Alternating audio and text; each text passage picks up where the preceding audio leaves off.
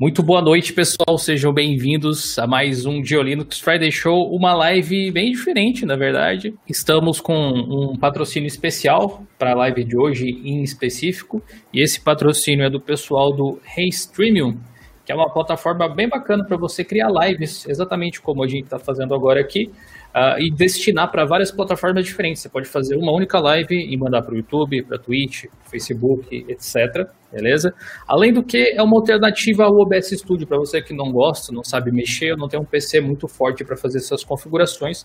Tem vários recursos para criar lives profissionais e no link aqui na descrição vocês recebem 10 dólares de crédito se vocês clicarem.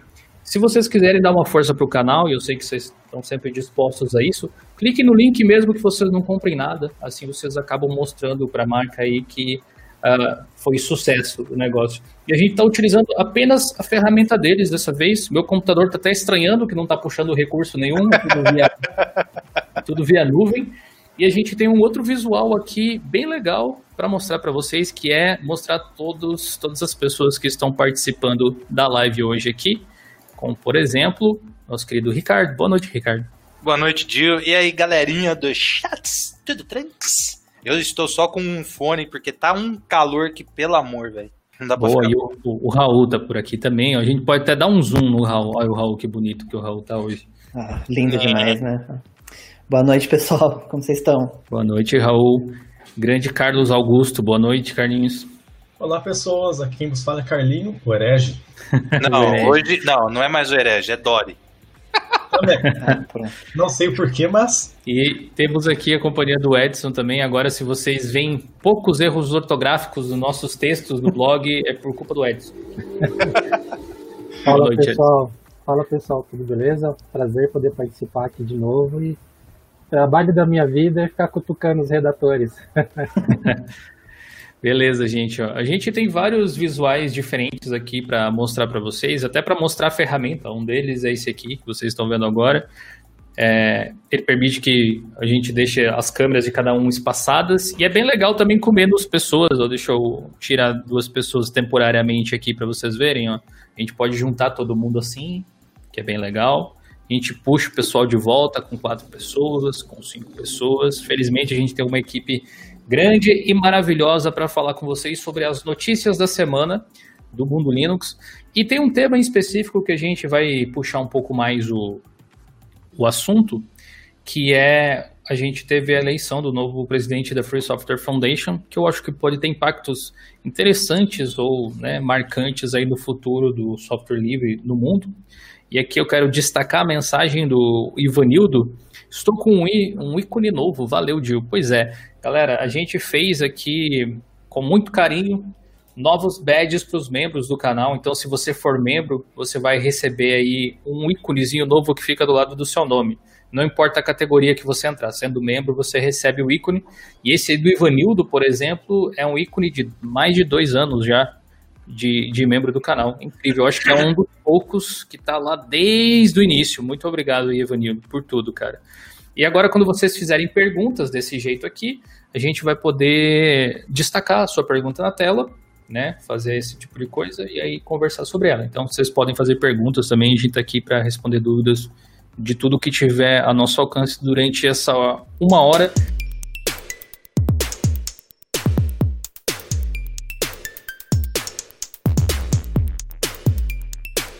A gente pode começar já pelo assunto principal, acho que é, é aí da, da Free Software Foundation. Quem foi que escreveu aquele artigo mesmo? Raul. Fui eu. Raulzinho. Você pode contar meio que resumidamente aí do que, que se trata? A gente dá um destaque aqui para você, ó. Então, basicamente, em setembro do ano passado ainda, o Richard Stallman, que era o o até então presidente da Free Software Foundation, desde o início, porque foi ele, inclusive, que fundou a Free Software Foundation. Depois de uma série de polêmicas que, que ocorreu, ele é, saiu da, da presidência e do conselho de diretores. Conselho de diretores, acho que é esse o nome. E até então estava sem, sem um presidente definido, até que em agosto finalmente eles decidiram quem seria o novo presidente e, e, e divulgaram também, que é o Jo Geoffrey North, eu não sei pronunciar o sobrenome dele. North, não sei. Ah, esse aí mesmo. É, é, é o Geoffrey, nosso amigo Geoffrey. É, e ele, se você ver, ele tem uma base assim bem diferente do, do Stallman, porque né, a gente sabe que o Stallman era uma figura polêmica e bem radical, né? É, tanto que ele não tinha rede social nenhuma. Se entrar no site dele, o site dele tipo, não tem CSS, sabe? É, ele é, é bem radical, sabe? E se você vê esse Geoffrey Knott, ele, ele tem, tem LinkedIn, tem, tá no YouTube, tem, tá em todas as redes. E ele tem mais de 30 anos de experiência como desenvolvedor de software. Ele trabalhou até na AccuWeather, também não sei se é assim que pronuncia, mas é tipo um serviço de clima bem popular. Ele já trabalhou com tecnologia Microsoft, então basicamente a gente consegue ver que a fundação vai estar com uma visão assim de, um pouco diferente né, na, na presidência ali. Então a gente pode esperar que, que a Free Software Foundation tipo, abra um pouco mais o, os horizontes, assim, tenha um, um, como, como, o próprio Geoffrey falou, né, um, foco renovado para a fundação. É, eu acho que é cedo para dizer o que exatamente vai acontecer com essa nova presidência, mas uma questão aqui para a gente debater na nossa, na nossa mesa redonda virtual. Uh, vocês acreditam que a presença do, do Richard Stallman foi importante na evolução do software livre? Ali, até que momento, se é que um dia deixou de ser importante? O que vocês pensam em relação à, à atuação dele nesse meio? A gente pode começar talvez pelo, pelo Ed aí. O que, que você acha? Tava mudo aqui. É assim, eu acompanho diversas personalidades importantes aí do software livre já há bastante tempo, né? O Stallman, um que hoje quase ninguém fala mais, mas foi muito importante durante muito tempo, que é o John Hall, né? O John Mad Dog Hall também que sumiu. É, o próprio Linus, entre diversos outros aí. Cara, o Stallman eu sempre vi ele como um mal necessário. Porque tem muitas mal pessoas tem muitas pessoas que são moderadas, né, que são sentam para conversar e por isso tendem a ter um tom brando, moderador, enquanto o Stallman é o cara que puxava sempre para o extremo e às vezes isso é necessário, porque às vezes você precisa romper com alguns padrões para que você consiga caminhar para uma coisa diferente. E pessoas moderadas, por padrão, vão tentar manter sempre uma estabilidade, né, um padrão meio conhecido ali. Então eu acho que ele colaborou bastante com a radicalidade dele, mas quando essa radicalidade saiu da área técnica, tecnológica, e começou a tocar coisas ali mais sensíveis do nível pessoal ou relacionados a costumes da sociedade, aí fica difícil defender o cara. Sim, mas a, a respeito de ser um mal necessário, por que, que você acredita isso? Vamos explorar essa parte. Qual, qual é o, o, mal necessário que ele causa, na sua opinião? Causava, Não, o mal de você ter uma pessoa muito radical próxima de você é justamente a radicalidade dela, porque tende a polarizar as discussões, né? É, você, como eu disse, você precisa quebrar padrões para que você possa alcançar um estágio novo de qualquer coisa. Tipo uma, uma lagarta virando, vira uma crisálida, tem que ser rompida para depois virar uma borboleta. Eu acho que o Stallman, com a Free Software Foundation, ele conseguiu fazer isso. Ele mostrou que tinha um problema, ele gerou uma quebra e a partir disso, que foi extremamente positivo, ele gerou várias outras coisas que são extremamente negativas dentro da própria comunidade devido ao radicalismo dele. Que ou é desse jeito ou está errado. E não é assim. Né? A gente trabalha com tecnologia há muito tempo, a gente sabe que tem diversos cenários que a gente tem que tentar é, conviver para que as coisas melhorem. Nem tudo muda imediatamente. E ele queria que as coisas mudassem imediatamente. Sim. Mas assim, tipo, essa, essa é a parte ruim. Sim. Basicamente. A parte boa seria qual? A parte boa é por conta dele, por conta de boa parte da influência dele, né? Hoje a gente tem todas as coisas que a gente usa para trabalhar e ganhar dinheiro é, todo dia. Pelo menos no meu caso, que trabalho só com Linux, né? 100% do tempo. É, se não tivesse a radicalidade dele, talvez, que trouxe a Free Software Foundation, que trouxe é, essa visão de que as coisas têm que ser compartilhadas, que o conhecimento tem que estar aberto, que o software tem que ser disponibilizado, talvez o Linux não tivesse evoluído na velocidade que evoluiu, ou não tivesse Linux, ou não tivesse outras coisas. É, é, um, é um campo muito do, mãe de nazismo, né? A gente ficar aqui tentando entender. Mãe de nazismo é, é, é, pesado, né? É. é. Mas é, é, muito difícil a gente tentar fazer o efeito borboleta, sabe? Se essa pessoa tá aqui, seria sim. assim, se ela não estivesse mais, seria de outra forma. Mas eu, eu, sim, pelo menos na minha concepção, eu acredito que a gente estaria num estágio bem mais inicial do que hoje é software livre se não tivesse a Free Software Foundation que por consequência é obra do Stallman. Pois é, é difícil dizer isso, porque não tem como reescrever alguma coisa ou pensar. Será que alguém teria feito no lugar dele em algum momento? É, é difícil chutar isso, né? Não tem como saber, não tem como modificar essas coisas. Sim, com certeza. Porque, porque apesar, apesar disso, que eu acho que eu acredito que seja algo que outra pessoa poderia ter feito, porque a, o conceito de software livre já existia antes mesmo da Free Software Foundation uh, calhou de ser eles fazendo, de fato, é, tipo, é, histórico. Ao mesmo tempo, eu penso que ele, um pouco, por um, por um tempo, acabou freando a evolução massiva da coisa também. Eu concordo. Então, então tipo, ele, ele, ele ajudou a, a, desenvolver uma base, mas acho que ele não soube levar a partida. Acho que ele nunca foi realmente um líder ou alguma coisa do tipo, no sentido de aproximar isso das pessoas. Ele era mais um líder intelectual, talvez para alguns, que seguiam uh, o, o, que ele falava, e essas pessoas sim tentavam implementar as coisas, eu acredito. Enquanto que, sei lá, pega o Torvalds, por exemplo, que muitas vezes é colocado do outro lado da moeda, da, da, da história, ali, do, do open source e tal, não necessariamente é, mas muitas vezes é colocado. Ele acabou se tornando um, uma espécie de, de modelo de engenheiro de software que muitas pessoas gostariam de ser. E, e eu conheço pouquíssimas pessoas que gostariam de ser o Stallman. Talvez é essa essa questão. Essa questão. Ficou um pouco mais difícil de, de divulgar as coisas uh, por conta de alguns radicalismos que foram pegados ao longo do tempo aí. Eu, tô otimista com essa mudança, porque a presença do Stallman de figuras de alguma forma parecida com eles no sentido de radicalismo fez com que eu me afastasse do movimento de software livre. E, tipo, e olhasse pro open source e pensava, essa galera pensa igual eu penso, sabe?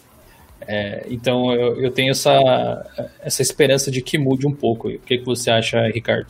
Uh, eu vou deixar tu falar, depois eu meto a, a polêmica. Atende o suporte. Claro. cara do então. TI tá sempre envolvido com suporte, né? não adianta. Então, é, vai sair um post até onde eu fiz meio que a lição de casa e estudei um pouquinho sobre a história da Free Software Foundation, estudo. E é igual o Di falou, o, o Edson e o Gil falaram e eu concordo realmente que o Stallman foi um mal necessário, só que a partir de um certo momento, é, o radicalismo pelo software livre é, fez que isso não evoluísse tanto, porque, querendo não, vamos pensar que drivers NVIDIA, por exemplo, se tivesse um suporte, poderia ter um suporte um pouco melhor se a comunidade não fosse tão focada em liberdade igual hoje em dia. Eles poderiam dar uma força no, nisso, o próprio GIMP, realmente eles poderiam ganhar uma mudança com algumas outras pessoas. É, falou. Eu também me afastei bastante do movimento software livre. Ultimamente aderi ao open source, tanto no Windows quanto no Linux. Mac eu não uso mais. Aderiria também. E você, Raul, você é meio que deu a, a notícia aí, mas não comentou ainda sobre.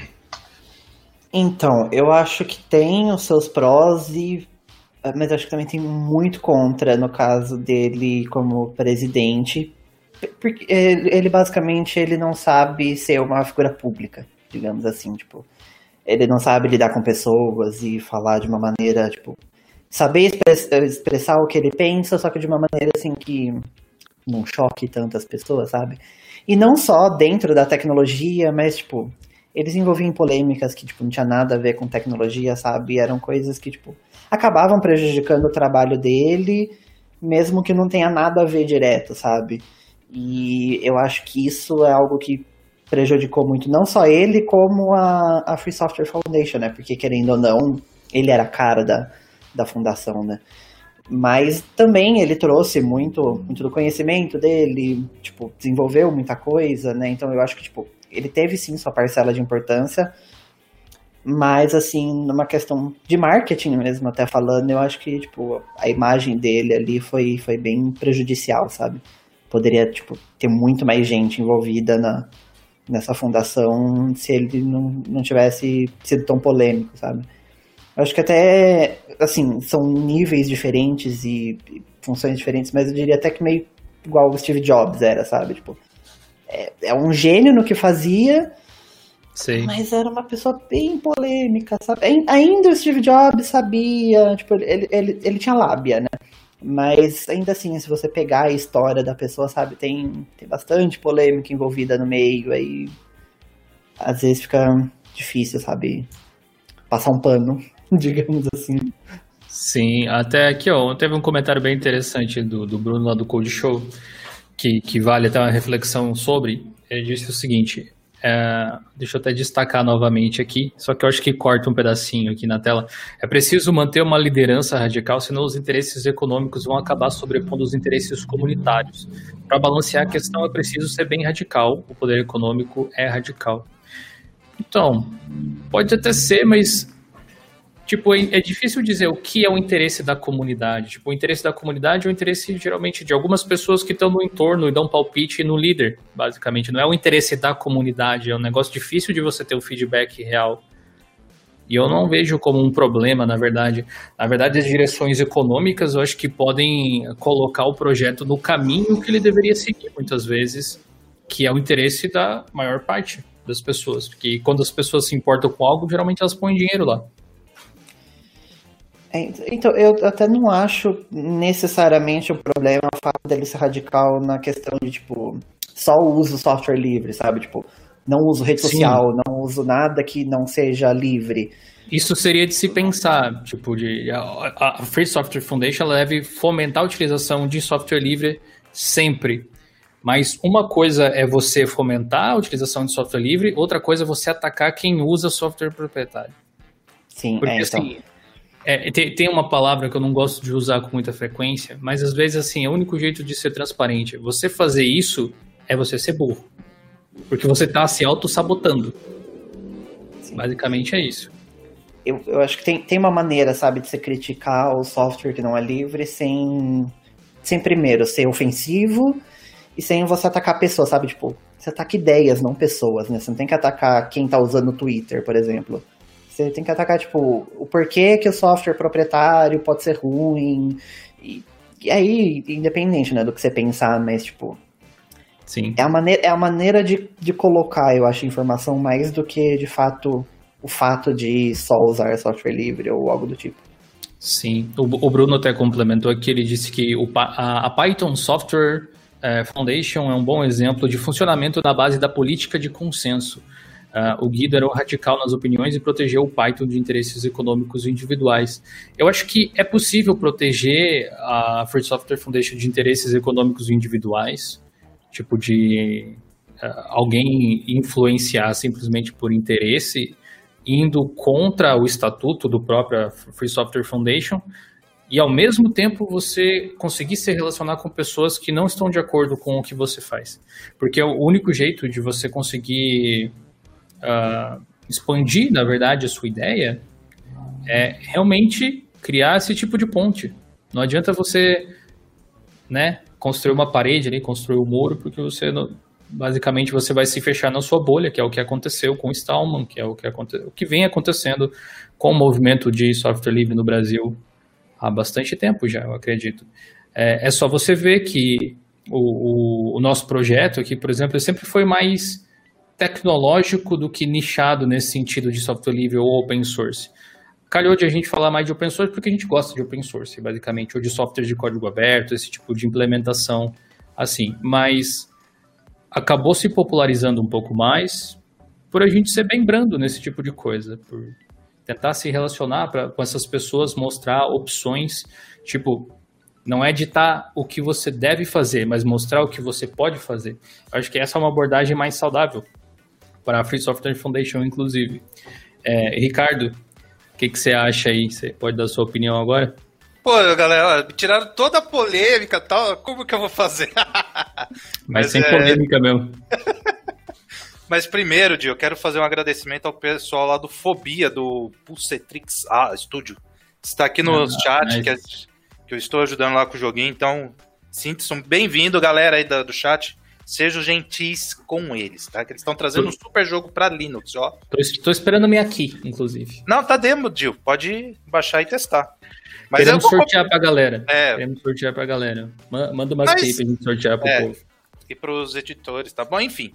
E pra ir pra minha mãe também, ela gosta de jogar jogo de terror. Bom, assim, em relação a Stallman, acho que já estava na hora de ele abandonar o barco, né?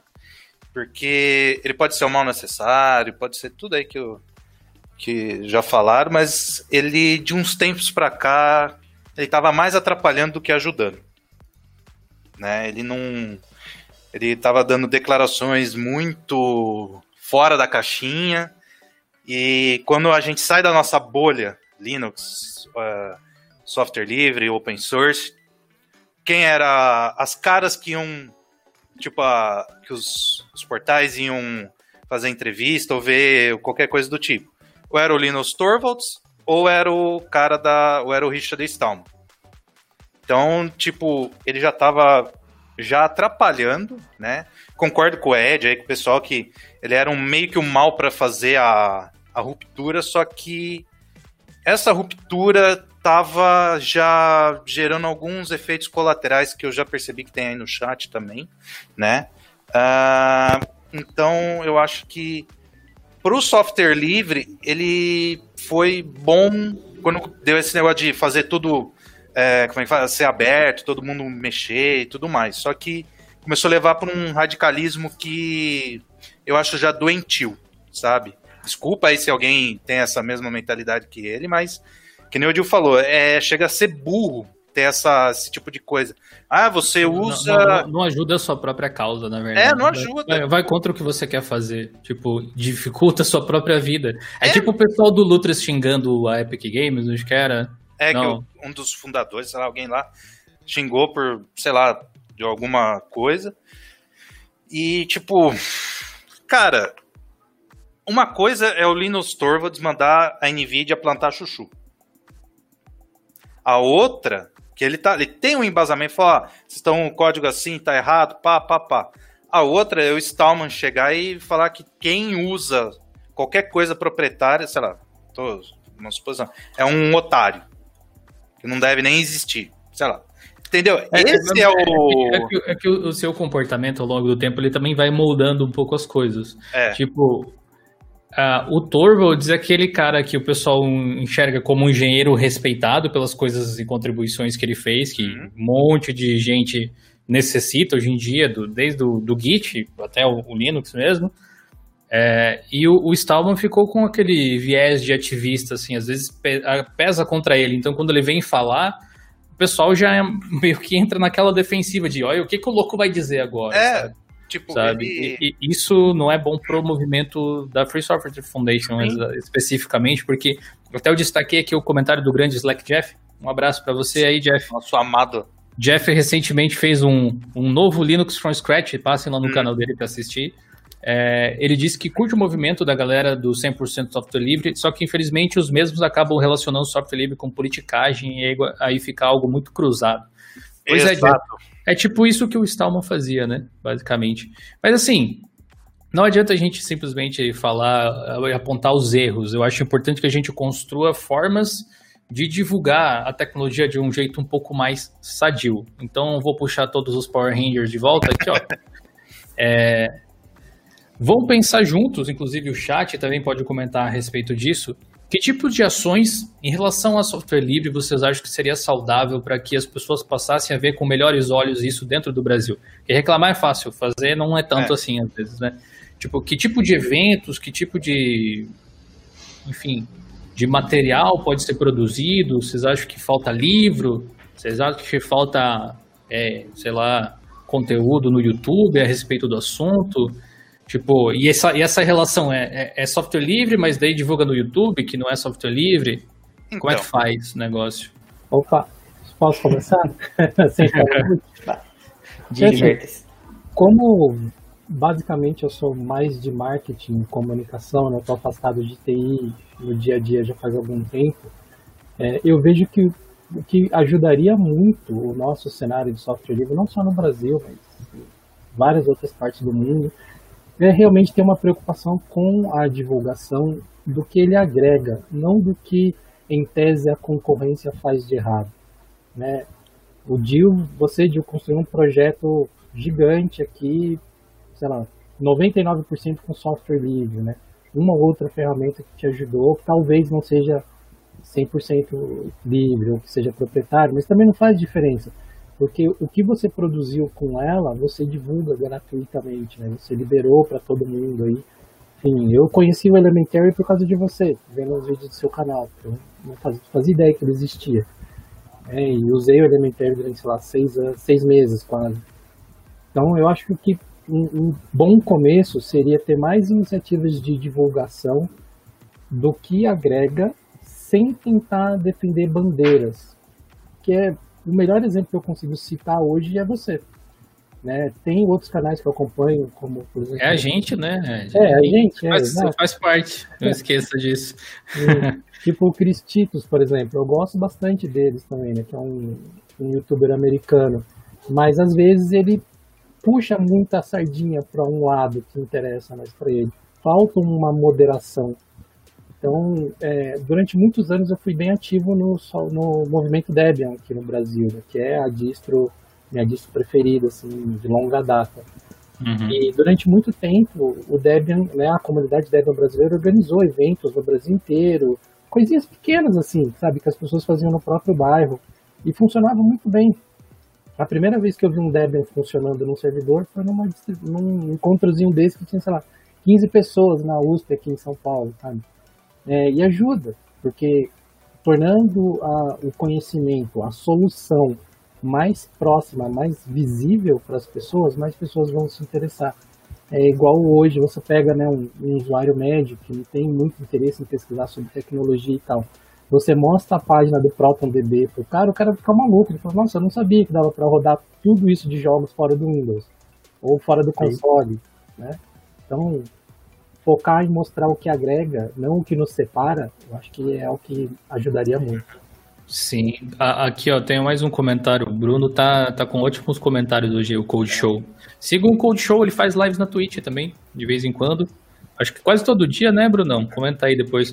É, ele, ele comentou o seguinte, eu até vou mostrar a parte final do comentário dele aqui, porque ele fez em dois pedaços. Né? Ele disse que no contexto, o contexto da atualidade é outro, porque a gente, ele acha que a gente precisa atacar onde existem monopólios, que é, existem áreas que estão dominadas por software apenas proprietário, e o marketing em cima disso é massivo. Ele disse que nisso a gente precisa ser um pouco mais radical, porque não pode existir uma área onde só tem uma opção de software dominante Nesse ponto eu concordo, assim, em, em termos. Tipo, eu acho que é, esse, esse é o norte, sabe? A gente tem que lutar para que as coisas sejam cada vez mais acessíveis, mais abertas, uhum. etc. Mas uh, a gente não pode esquecer que o, as pessoas que utilizam, elas não enxergam esse benefício. Uhum. É, mu é muito diferente. Por isso, você tem que focar, eu acho, ao menos, na, na numa ferramenta que traga realmente facilidade. Por que, que não existe software aberto em um determinado é, em um determinado nicho especificamente? Muitas vezes existe um motivo. Uh, às vezes é um bom motivo, às vezes não é. Né? Tem, mas existe um motivo. E o que acontece? Tem certas áreas que não tem como você negar que as pessoas utilizem um software independente da licença, porque o que elas contribuem para a humanidade não tem a ver com o programa que elas usam, e sim o que elas geram com o programa. Aliás, se você parar para pensar, tirando quem desenvolve praticamente, esse é o caso de todo mundo. Quem está trabalhando com marketing, por exemplo, o caso do Ed aí, uh, o que importa para você é o tipo de valor que você consegue gerar em parceria com as marcas que você atende para o cliente dessas marcas. A ferramenta que você usa aí pouco importa se é aberta, se é fechada. O importante é que ela seja eficiente para fazer o seu trabalho. Então, é mais uma questão de conversar com programadores para tentar é, talvez criar uma estrutura realmente empresarial de empresa open source. Eu acho que as pessoas não uhum. enxergam muita possibilidade de trabalhar é, empreendendo com software open source hoje em dia para atacar esses nichos com uma solução talvez de mais baixo custo, de maior poder para quem for uh, assinar esse serviço, tipo a própria Red Hat é um ótimo exemplo em, em inúmeras instâncias, talvez para coisas mais nichadas, para a parte de arquitetura, para a parte de engenharia civil, para a uhum. parte de marketing mesmo e, e assim por diante, né? É, existem hoje alternativas, eu acho que é nesse caminho que a gente deveria ir, mas nunca dizer para as pessoas, eu acho, tipo, você não deveria usar isso porque é fechado. É, concordo. Porque é, é, é a chave para você colocar alguém na defensiva. Exato. Quando, quando, você coloca alguém na defensiva, ela vai buscar qualquer argumento que ela encontrar para justificar a decisão dela e talvez ela até pegue um certo asco desse negócio. Olha, o pessoal tentando me convencer, parece pastor de igreja. Sabe? É. é assim, da vida. É, deixa eu dar a voz aqui pro, pro Ricardo, você ia falar alguma coisa a mais? Ah, não, é só dessa parte do Stallman, e também concordo com, com o Bruno lá do, do Code, é falta essa parte de eu acho que deveria ter mais a parte de divulgação, marketing, essas coisas. Tentar tirar estigma que, por exemplo, a gente aqui conseguiu, por exemplo, com o Linux em geral. Poderia estar tá fazendo. Falando, falando em estigma, a gente tem esse estigma. Ao contrário, tá? Tipo, a gente não exerce preconceito com esse tipo de coisa. Tanto que eu fiz um vídeo sobre o Windows esses dias aí, é. que foi inacreditavelmente bem aqui no canal. Talvez vocês tenham assistido hum. até. Mas uh, já aconteceu de chegarem pessoas dizendo assim: Ué, mas você não era do Linux? Achei que você odiava o Windows, vídeo é. de fora, de outras comunidades. Mas, velho, você nunca realmente ouviu uma palavra do que eu tenho a dizer a respeito disso, tira conclusões precipitadas. E esse tipo de coisa vem dessa ideia antiga, plantada Sim. na galera que divulgava, sei lá, antes da gente chegar, digamos assim. É... Quando tinha aquela rixa, né, com carequinha a, lá da. Ainda tem, ainda tem. Ainda existem pessoas que se sentem pessoalmente ofendidas quando você utiliza software proprietário. Sim. Mas assim, eu dou, eu dou um exemplo assim completamente esdrúxulo e é, é assim, é forçação de barra, mas é bom para exemplificar. É tipo, se alguém descobre a cura do câncer com software proprietário, você vai evitar o tratamento porque não é software livre? Então. Então. Vai Vamos morrer supor, porque ah, esse, esse, é só, esse é só um exemplo. Tipo, uh, existem muitas pessoas fazendo coisas incríveis por aí e não estão utilizando o Linux para isso. Exato. Agora, o que a gente pode focar é, existem pessoas fazendo coisas incríveis por aí utilizando o Linux que ninguém sabe. A gente tem que mostrar uhum. essa galera, talvez ter uma, ter uma exposição um pouco maior. E isso seria um, um fator bem interessante. O que, que você acha aí, Raul? Deixa eu dar um close em você aqui. Então, eu também acho que o marketing aí é, é tudo nisso, né? Mas acho que se a ideia é trazer novas pessoas que já não estão por dentro disso, primeiro você tem que atacar com uma. Não atacar, né? Dizer a palavra errada. Você tem que trazer com, com uma linguagem fácil. Porque não adianta você vir falando porque o software livre, que a licença tal, não sei o que, tipo, a pessoa que já não se interessa por esse assunto, ela não tá nem aí, sabe? E... Não, e, e, não faz diferença. Fazer uma reflexão simples aí. O Raul é desenvolvedor, por exemplo, mas ele não é desenvolvedor de kernel. Aí você diz assim: ah, é legal porque é open source, você pode ver o código. Mas o que, que adianta ver o código se você não tem patavina nenhuma do que está escrito lá, sabe? O, o lance de ver o código ele é extremamente importante para que ele seja é, testado por qualquer pessoa sem restrição. Tipo, acontece, não, não é como se eu tenho meu software fechado, ah, ele precisa ser auditado por um governo, por uma empresa que não vai permitir que aquele software rode lá sem ser auditado. Daí você cria um laboratório para a pessoa auditar em determinadas condições. Isso é muito. É quase teoria. É muito Illuminati, né? É muita teoria Sim. da conspiração. É, é, eu acho. Quando você é aberto, você pode. Qualquer, o seu vizinho, você pode contratar alguém para ver o negócio para você se você não entende ou alguma coisa assim. É, isso de, de o código tá aberto lá, eu acho que eu fico mais no nível, tipo, eu sei que se tiver alguma coisa errada, alguém vai postar na internet, sabe? Vai falar, olha isso aqui, porque eu sei que sempre vai ter alguém observando. Mas não é que eu vou, então, É, porque eu sei que eu não vou lá olhar, porque, tipo. Não Ou entendo, não vai de tudo, sabe? pelo menos, né? Tipo, eu, eu não entendo C, por exemplo. Então, tipo, já não, não consigo olhar o, eu não lembro é. se é esse, mas. É, é, essa, é essa, essa, essa, é interessante de você jogar, assim, para você que dá palestra, de repente, que assiste a gente, assim. Quando você disser assim, é, é bom porque é open source. Porque você pode consultar o código. e a pessoa não é programadora, ela vai te dizer, e aí? Sim. Não faz diferença nenhuma para mim. Eu não sei consultar o código de toda forma, né? É, a, a, a, eu acho que é importante separar esse tipo de coisa, porque a gente tem, a gente, eu digo, tipo, a sociedade ainda existe uma noção muito de que é uma coisa mais de desenvolvedor, de, de tech, assim. É só você ver a quantidade de vídeos noobs aí de Linux na internet para você ver que está se popularizando. Tem software pirata para Linux e coisa assim hoje em dia. É sinal de popularidade. Se você quer saber se um negócio popular, veja se tem pirataria dele. É, é, um, é batata. Realmente é assim que funciona.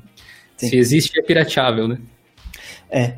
Então, eu acho que a gente tem que tipo, divulgar, primeiro, de uma maneira fácil, porque se a ideia é trazer novas pessoas, são pessoas que já não são interessadas nesse assunto, ou que são leigas, porque se a pessoa já é interessada, ela vai pesquisar, ela vai aprender, então, tipo, ela já vai provavelmente tá por ali, no, na, naquele meio, sabe? Mas a ideia é pegar justamente quem não tá nessa área. Então, tem que ser algo amigável e você tem que mostrar o que você consegue fazer com isso. Não vir falar, tipo, ai, deixa de usar Windows, usa o Linux porque é open source. A pessoa que não sabe o que é open source, tipo, qual que é a vantagem? Ela vai conseguir jogar o joguinho dela? É. Ela vai conseguir é. acessar o Instagram dela? Tipo, você tem que mostrar Agora, que você consegue fazer. Exi existem efeitos colaterais em seu open source, né? Também tem isso. Sim. É. Existem efeitos colaterais em seu open source que a, a pessoa, mesmo sem saber consultar código ou qualquer coisa assim, ela pode se beneficiar por ser mais seguro por conta da consequência da lógica de desenvolvimento, por você ter essa liberdade justamente de se querer poder, que isso é uma coisa importante. Não é como se você pudesse abdicar desse tipo de direito, tipo quando se fala de privacidade, alguma coisa assim. Não é porque você não quer estar privativo agora que você deve abdicar do direito de mudar de ideia, né? Então, é uma lógica, na minha opinião, parecida até. Mas se preparem para essas perguntas, para alguém que venha dizer assim, tá, e daí eu não sei ler código fonte, daí é útil para mim por quê? Isso é, isso é interessante. Ô, Dil, aqui rapidinho, é, ainda complementando, é que nem eu falo toda live. É, o que, que eu faço pro, pra clientela minha? Cê, cê, é, gente, essa bagunça aqui é porque eu tenho um laboratório. Então, é o gênio trabalhando. Ali atrás é o manual do mundo. É. que, que eu faço quando a galera vem, ah, meu computador tá, tá, tá travando, não sei o que tem, eu vejo que, por exemplo, não vai adiantar eu colocar o Windows 8.1 ou 10. Eu explico o que, que ela pode fazer com o computador dela com Linux. Por quê? Quem acompanhou aí viu que teve, né, um furdúncio por causa dessa daí de troca de sistema. Mas quando eu apresento, por exemplo, um Ubuntu, uh, um Zorin, um Pop, um Mint e tal, e a pessoa fala, eu dá para fazer isso? Vai travar? Pronto, resolvi o problema. O que, que a gente tem que, eu acho, tem que fazer é focar em resolução de problemas, porque as pessoas não querem ter mais problemas para resolver. Na minha visão. Na minha visão. Então, quem você é vai. Quer, né? É. tirando alguns malucos por aí. então, se você quer, por exemplo, popularizar software livre, open source, Linux, é que nem eu falo, bota a pessoa, o bumbum da pessoa na cadeira. Tô sendo family friend em YouTube, não vem cortar. Na cadeira e fala, use. E só vai explicando. Pá, pá, pá. Ó, das 15 máquinas que eu fiz até hoje, eu acho que três pessoas que já eram não era da nossa geração, vamos dizer assim, uh, tiveram um pouquinho de dificuldade só para assimilar algumas coisas, mas nada que uma, uma, uma meia hora, 40 minutos explicando, elas, ah, é isso.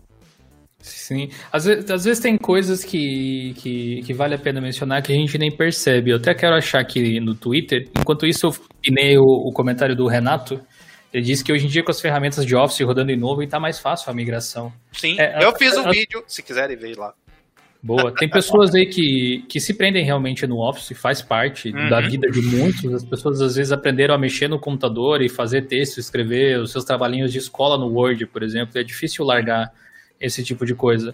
Mas a verdade é que, a menos que realmente seus documentos estejam muito atrelados com esse tipo de formatação ou com o programa, você consegue trabalhar criando documentos novos em outras suítes.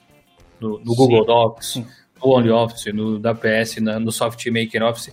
E tem um, um tweet que eu recebi que bate muito com o que o Ricardo comentou aí, Deixa eu até achar aqui. Fica a dica pra galera que faz conteúdo sobre Linux aí na internet também.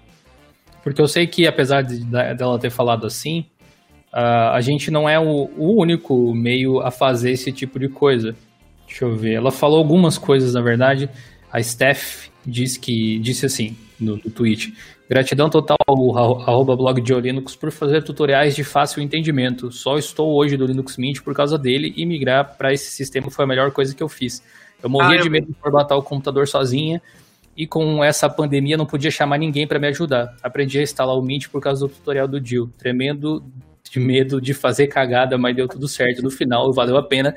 E ela tem um outro tweet que ela falou, deixa eu ver se eu encontro esse também, sobre ah, eu... aqui, ó. Muito só, legal, Deus sabe, só Deus sabe o ódio que eu tenho de quem faz tutorial de Linux usando terminal. Terminal é legal, mas não extrapola não, mano. Por isso muita ah, é. gente é. o Linux seus arrombados. Por isso que os melhores... Por isso que os melhores tutoriais são do blog de Linux. Tipo, apesar das palavras aí, né? Essa é verdade, tipo, o terminal é, é, massa demais, a gente sabe. Eu tava, fiquei a tarde inteira brincando no back-end do servidor do blog, inclusive, do, do fórum. A gente viu, né, Ed? Muito divertido, inclusive. Mas, assim, a gente atingiu, a gente, tipo, comunidade Linux, está começando a atingir usuários que não são essas pessoas que se interessam pelo que está rodando por trás, necessariamente ou não se importam tanto a ponto de investigar, de abrir os shell script que estão rodando no sistema, ou, os arquivos em Python, ou seja lá o que for, ou vão configurar desse tipo. São pessoas que simplesmente querem um PC para fazer alguma atividade. Às vezes é jogar, às vezes é produzir um texto, às vezes é acessar a internet, como o pessoal falou aí. E então, Netflix da vida, crie, né? criem tutoriais uh, pensando nessas pessoas também. Sabe, usa o terminal, mas mostra a alternativa via interface, porque tem sabe? É difícil você encontrar alguma coisa que absolutamente para o usuário comum não tem como fazer via interface. Exato. Uh, eu, eu tava vendo um, um, vídeo de um canal que eu esqueci o nome agora, mas era um canal em inglês que tava com. Era um indiano que faz. É um indiano que faz o canal, se eu não me engano. Uh, com não sei quantas dicas depois de instalar o Ubuntu. Pensei, vou ver para ver o que, que eles fazem depois de instalar o Ubuntu. Isso é muito diferente do que a gente faz aqui, até desse conteúdo que a gente produz. E tipo, do momento que ele instalou o Ubuntu até a finalização da instalação, absolutamente tudo foi pelo terminal. Tipo, apt-get update, apt-get upgrade. Tem um, tem um programa bonitinho de atualização que daria para ter usado para mostrar para as pessoas. Poderia ter feito pelo terminal, tudo bem. Quero mostrar que eu sei, às vezes tem essa também. Eu sei dar um apt update, né? Aquele negócio magnífico, incrível, super difícil, mas às vezes a pessoa se sente bem fazendo desse jeito, mas sendo você um criador de conteúdo, custa mostrar a alternativa que não envolve o terminal? Aí ele, ele, ele baixou o Google Chrome via. Terminal? Uh, não, não, ele baixou, ele baixou ah. no, no, site, meu pensei, podia ter usado o wget, já que estava nessa, né? É, não. é mas, mas ele instalou usando o dpkg, menuzinho lá, para fazer a instalação do Chrome. Ele é dev de alguma coisa assim? Terminal, não faço ideia. Que mas pode ser, pode, pode ser que seja. Muitas vezes, às vezes, às vezes a gente não se dá conta, mas as pessoas que geralmente escreviam tutoriais a respeito de Linux, é. uh, elas são pessoas, eram, sei lá, pessoas mais entendidas tecnicamente no assunto necessariamente. É, então, elas estavam habituadas a trabalhar daquele jeito. Às vezes o dia a dia dela, do Linux, era daquele jeito. A interface não importava tanto. É, eu conheço gente que né, debulha Linux no terminal, mas se atrapalha todo na interface gráfica. Sim. Sabe? É, hum. é, curioso até de ver, mas existem dois tipos de usuários avançados, às vezes, e, e, e, tem um que consegue mexer e dobrar as interfaces e tal. É só você ver o nosso tópico de customização lá no fórum, tem gente que, que desmonta Nossa, o é. negócio de um jeito que nem eu sei como é que é lá, que o pessoal faz, é incrível. Os caras vale é conferir lá, quem tiver curiosidade ou quem tiver precisando de inspiração para customizar o visual das coisas é o Average Linux User. Pior que eu não lembro, deixa eu googlar ele aqui rapidinho, vamos ver se é. E nisso do, igual falaram do Office que agora tá na nuvem, tipo, se você quer vender a ideia tipo, de vir pro Linux, tem ferramenta aberta, tipo, você não vai vender falando, olha, é aberto, olha, o formato é aberto, tipo, pra pessoa que só quer escrever um textinho, isso pra ela não significa nada. Você tem que falar, olha, você não vai ter que pagar 230 reais por ano. Uhum. Pegar no bolso é sempre, é sempre uma questão legal, né? Tipo, é como de eu graça, faço. É, né? De graça é o melhor preço, né? Uhum. E olha, tipo, independente do, do programa que a pessoa estiver usando, ela vai conseguir abrir. Tipo, você não vai ter problema, tipo, depois para enviar e alguém não conseguir ver o que você quer. E olha, tipo, é tão fácil quanto de usar. Você tem que vender, tipo, o que você pode fazer. E é. não necessariamente, tipo, se é aberto ou não. O fato de ser aberto é uma vantagem, claro. Mas pra pessoa que não entende, talvez essa, essa seja, tipo, a última vantagem para você apresentar, sabe? É, foi o que eu, meio resumidamente do meu vídeo, foi isso. Eu apresentei que, por exemplo, se, é, uma galera aí das antigas vai lembrar de como foi um perrengue quando a titia Microsoft mudou os formatos de dock, né? Pegar o principal para DocX. Não sei como é que não teve gente que infartou, velho, pra fazer isso, velho. Com certeza teve. Ah, né? e tipo, a, hoje, por exemplo, que nem eu falei lá, se você utiliza, por exemplo, é, formato aberto, você não vai ter, sei lá, problema, sei lá, se daqui 200 anos não ainda continuar abrindo esse, sei lá, Microsoft virar e falar, ah, agora vai ser WX. O formato aí pode ter outra quebra de Talvez tenha, né? 200 anos é bastante tempo. então, aí o meu vídeo foi realmente nessa parte de tentar vender o peixe, não fazer a pregação do senhor Linus. É, é que, é que tem, assim, se você é um, um, vendedor de peixe, digamos assim, uma pessoa que está ofertando um produto, uma solução para alguém, por qualquer motivo que seja, você precisa identificar qual é realmente a dor daquela pessoa. Exato. Qualquer, qualquer curso de marketing vai te ensinar isso. Que não adianta você dizer que Linux é bom porque é mais seguro se ela se sente segura no Windows, por exemplo. Sim. Ou, e, tem, e é possível você aí, opiniões, é, como é que é? Opiniões não populares. Você pode estar seguro no Windows.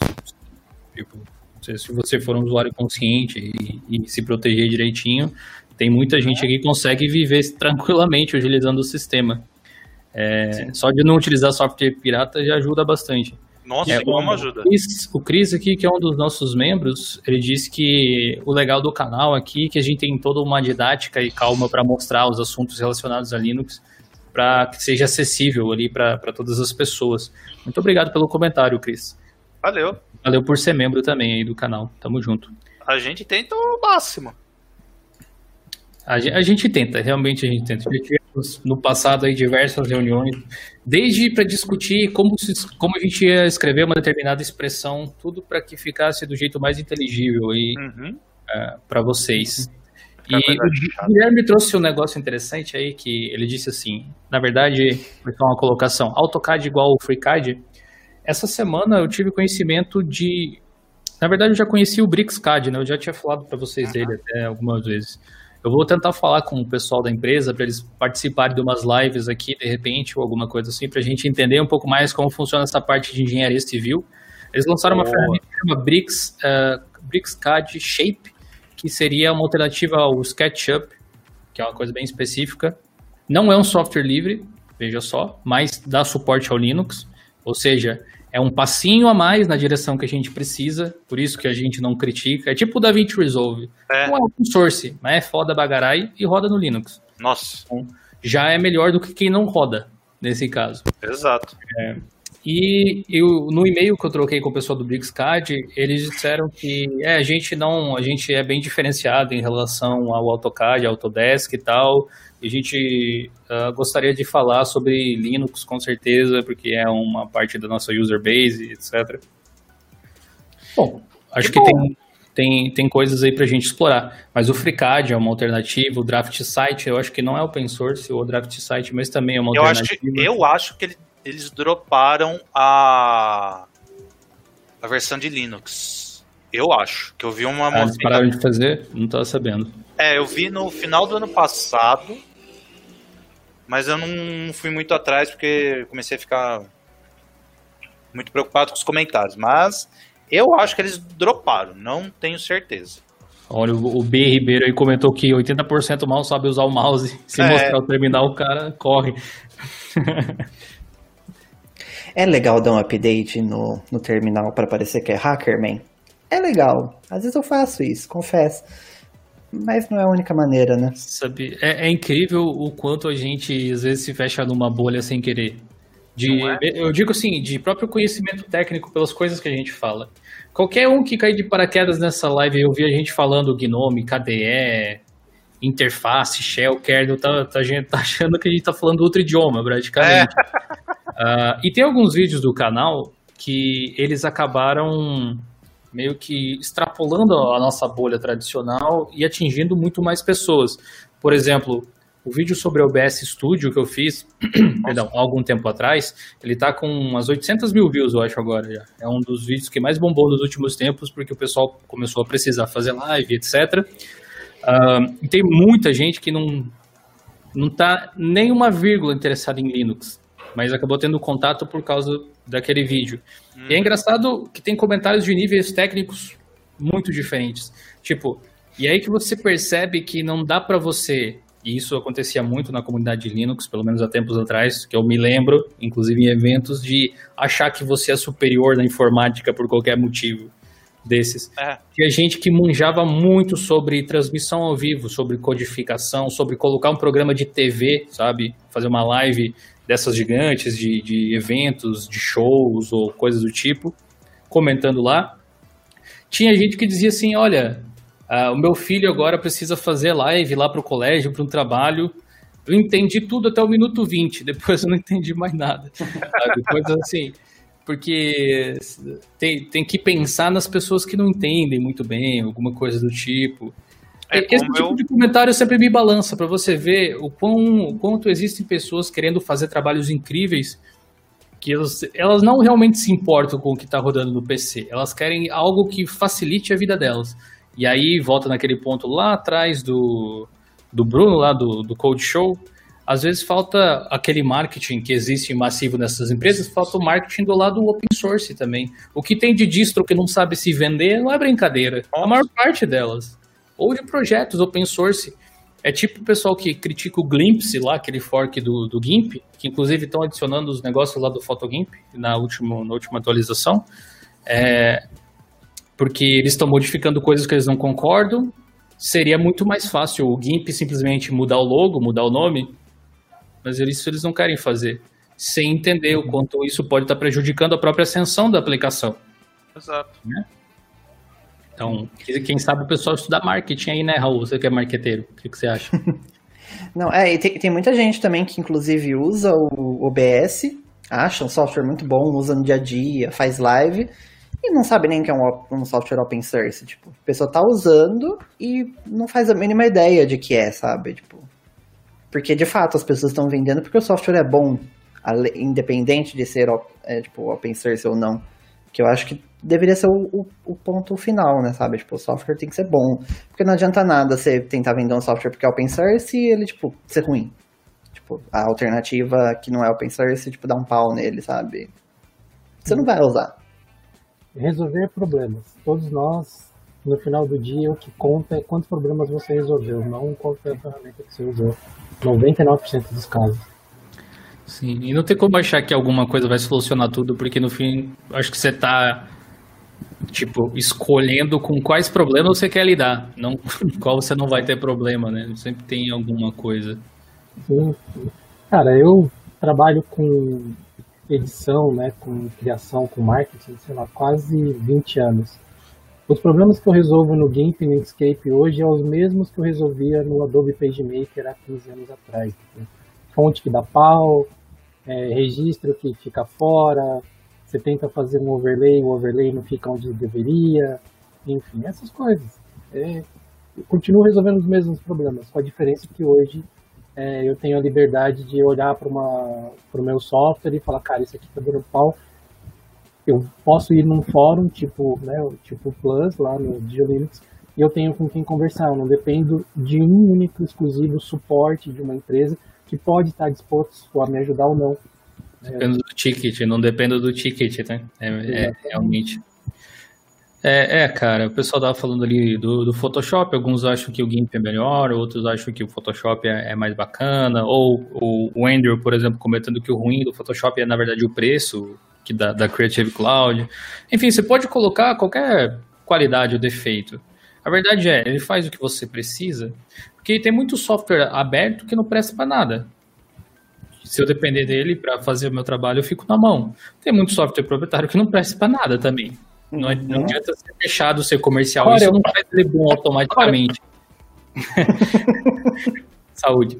Mas, mas, mas o que pode acontecer de vez em quando aí é justamente a falta de necessidade de monetização de alguns projetos, tipo, ah, é open source, ah, é comunitário, ah, a gente faz quando dá, acaba gerando uns efeitos colaterais não muito saudáveis para o projeto no sentido técnico, muitas vezes. É, é, tipo quando alguém. Vamos pegar o GIMP, ele não tem a mesma estrutura que o Krita tem hoje em dia, digamos. Uhum. Né? O GIMP, se ele, se ele dependesse de vender uma assinatura premium ou uh, coletar obrigatoriamente sei, Patreons ou alguma coisa do tipo, o time ia estar mais engajado em produzir algo que agrade essas pessoas. E aí você tem uh, o, o, dinheiro dessas pessoas funcionando como um gatilho para você saber aonde você deve melhorar o seu programa, porque essas pessoas estão dispostas a gastar para ter um software melhor. É tipo o caso do Linux Mint, que a gente falava, que eu falei algum tempo atrás uh, num vídeo, eles não sabiam aonde investir, uh, porque eles não têm essa métrica, simplesmente. Olha, você pode me dizer que o Arpinator é incrível, ou que aquele Web Apps que eles anunciaram, que a gente postou no blog até ou no fórum recentemente, é uma maravilha. Tudo bem. Era o item que precisava, que precisava dispensar desenvolvimento em cima? Ou será que tinha outra coisa que seria mais relevante? E uma vez que você precise vender o seu produto, de alguma forma, você começa a prestar atenção em outras coisas, como, por exemplo, a forma com que você vai apresentar ele para o público também. Não é simplesmente colocar ali uma página qualquer e torcer para que venda. Eu acho que esse gatilho financeiro falta em muitos projetos, porque não são empresas. Às vezes as pessoas criam nas horas vagas. Tipo, é uma das belezas do open source, do software livre, se for para pensar, mas ao mesmo tempo, se você pensa em evolução dessas ferramentas com o mercado, e não só como um hobby das pessoas, eu acho que é algo que potencialmente freia esse povo. Um ótimo exemplo é o Elementary, né? Ele tem um, é um dos poucos projetos que tem uma estrutura comercial e um objetivo comercial muito claro. Eles ouvem o feedback e se preparam para atender aquele feedback dentro das diretrizes que o projeto quer seguir, né? Não é aleatório. Né? Ah, eles têm uma metodologia, né? É, por exemplo, o Appinator e aquele web apps do, do Mint.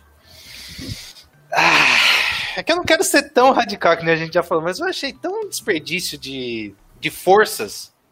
Que, tipo, forquear um, por exemplo, o Ice lá do. É Papermint? Papermint OS? Papermint. Papermint, é. Cara, tem o Google Chrome aí, que nem eu fiz o vídeo recente mostrando que dá para fazer também.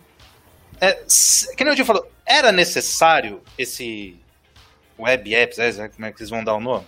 Web App Manager. É, não, é, é, legal, é legal. É, não, é legal, é legal, mas. É bacana. Entra naquela. Foi necessário?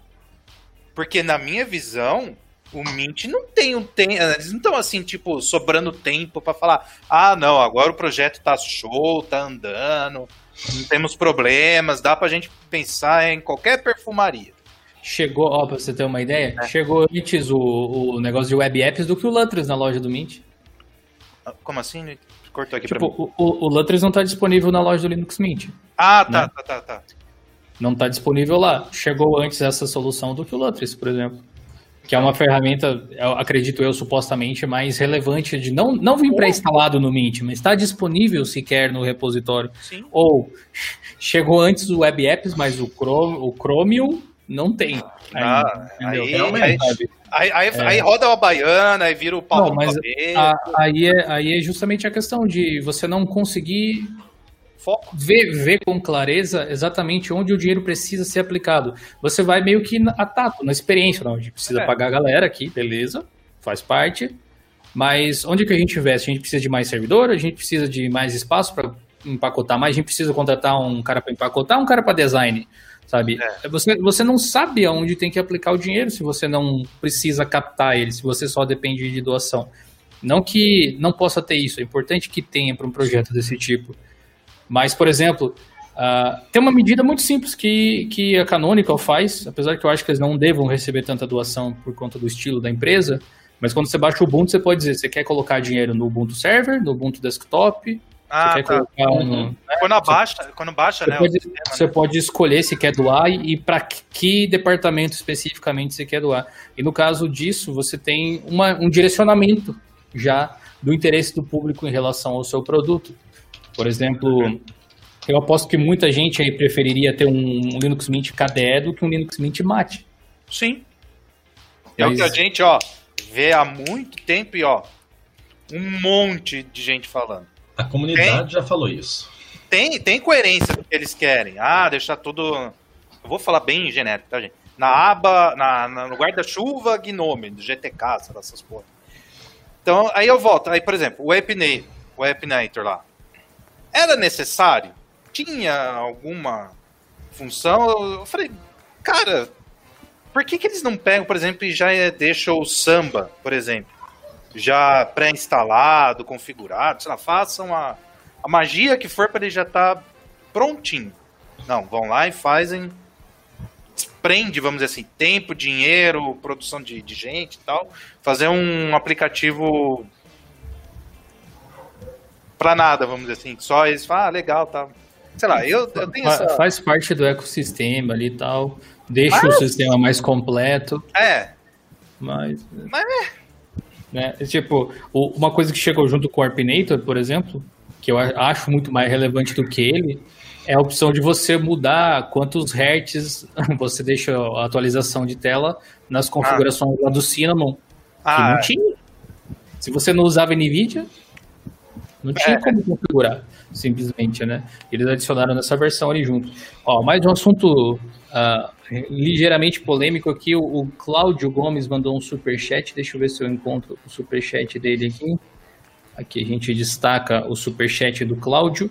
De, fala sobre telemetry, telemetria, né? O que você acha sobre? Eu acredito ser necessário para que a distro consiga melhorar e utilizar os dados para entender como a galera usa o sistema. E vocês, têm medo? Bu. Obrigado pelos 10 aí, Cláudio. Cara, eu concordo com você sai! Sai, Buck. totalmente, velho, totalmente. Telemetria é, não é algo necessariamente ruim, Uhum. especialmente se, você, se é opt-in, se você pode escolher enviar as coisas. Igual a Canonical Porque- fez, né? Igual a Canonical fez, justamente. Você pode, você pode escolher enviar e você pode ver o que você está enviando exatamente. Colher dados pessoais, É embaçado. do- do sentido da, da pessoa especificamente, pode ser feito mediante um consentimento expresso e claro, na minha opinião. Ah, sim. Deve, de- deve ocorrer dessa forma, para ser justo. No entanto, quando é só telemetria, no sentido de enviar, olha, em que hardware você está instalando, ou der um crash no sistema, e enviar um log, alguma coisa desse tipo, isso efetivamente ajuda os desenvolvedores a entender onde está bugando. Porque, ah, vamos pegar assim, uma Lenovo que vende laptops com Linux e Windows. Eu ia falar isso agora, Dio. Quando quando a Lenovo coloca um Windows lá, ela vai construir drivers muitas vezes, vai debugar o sistema para rodar naquele equipamento.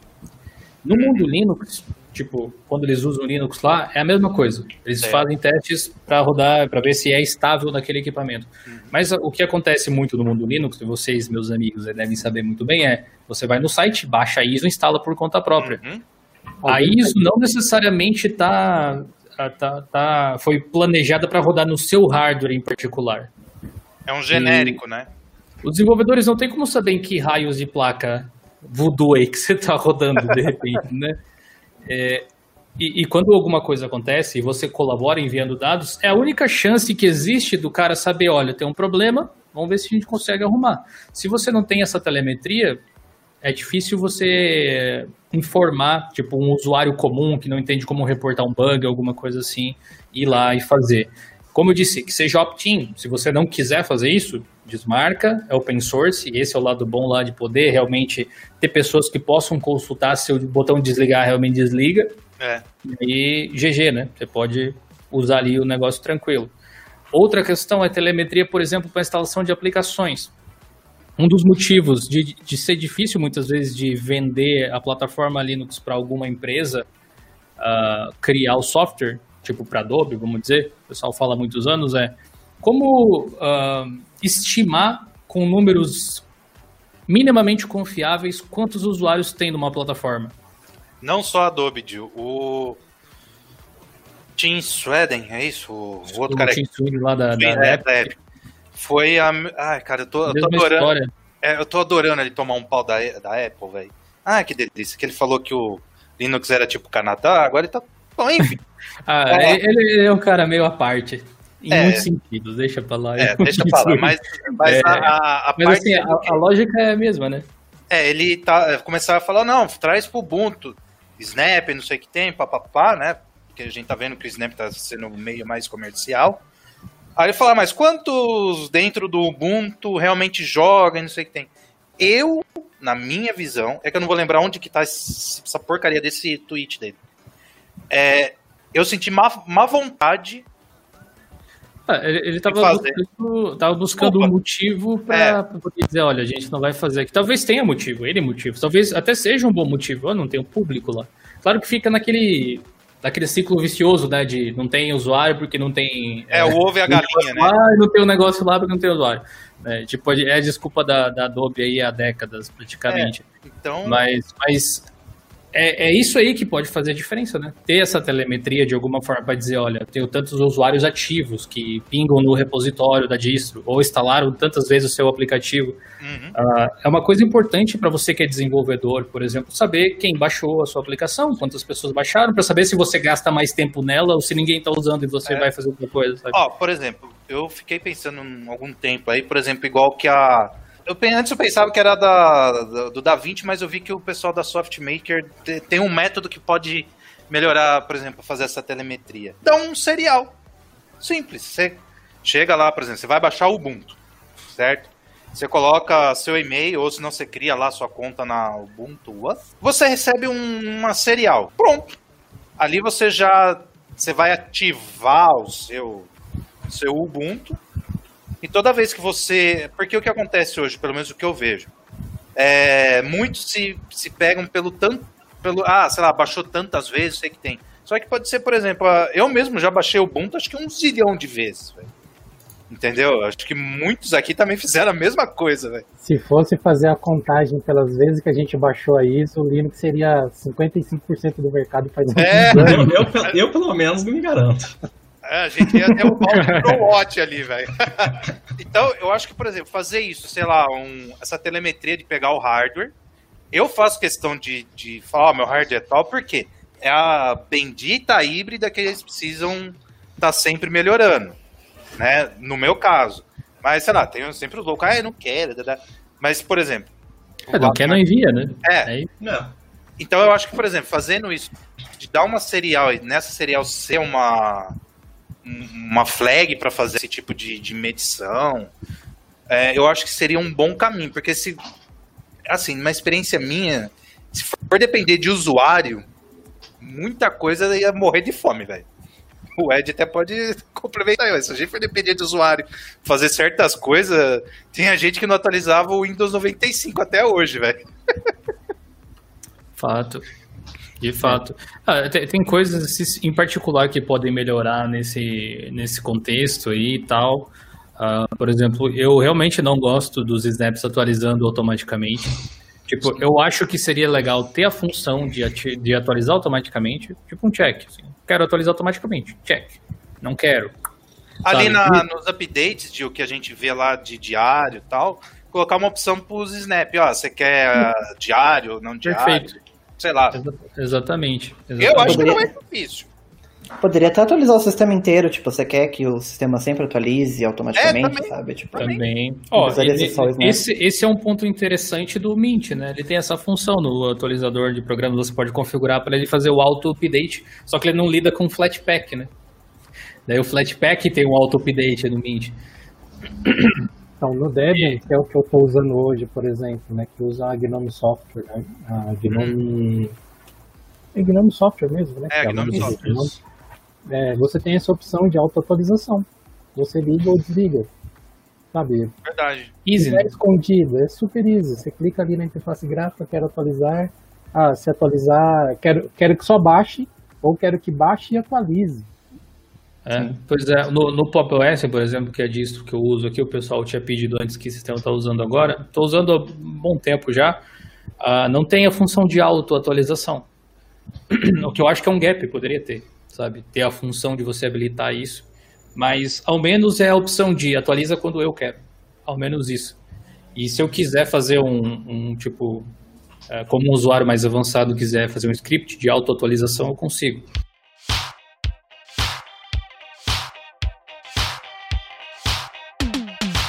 Aproveitando aí, galera, essa live tem o apoio o patrocínio de Restreamium. A gente está utilizando a plataforma deles para fazer live hoje para vocês aqui. Como vocês podem ver, a gente está com um visual diferente, alguns recursos novos, bem legais aqui para fazer a live. Espero que vocês estejam curtindo aí. Quem quiser dar uma olhada nos serviços deles, só dá um, clique no primeiro link aí na descrição. E se vocês forem por eles, vocês ganham 10 reais. 10 reais não, 10 dólares, que vale mais do que real, né? Muito mais. Bem, ganha, mais. ganha 10 dólares de crédito aí no serviço, caso vocês queiram assinar, beleza? Mesmo que vocês não forem assinar, dê uma clicada aí, por favor, que ajuda a gente, beleza? Restream, uma plataforma de multistream para você que pode substituir o OBS Studio se o seu PC não tanca ele. É uma alternativa. É, tipo o meu. Tipo, tipo do Carlinhos, que roda Linux, mas não roda OBS direito. o, o, Adler aí mandou um, um superchat de cincão. Valeu, Adler. Disse assim: E aí, de Windows? Ou oi de Windows?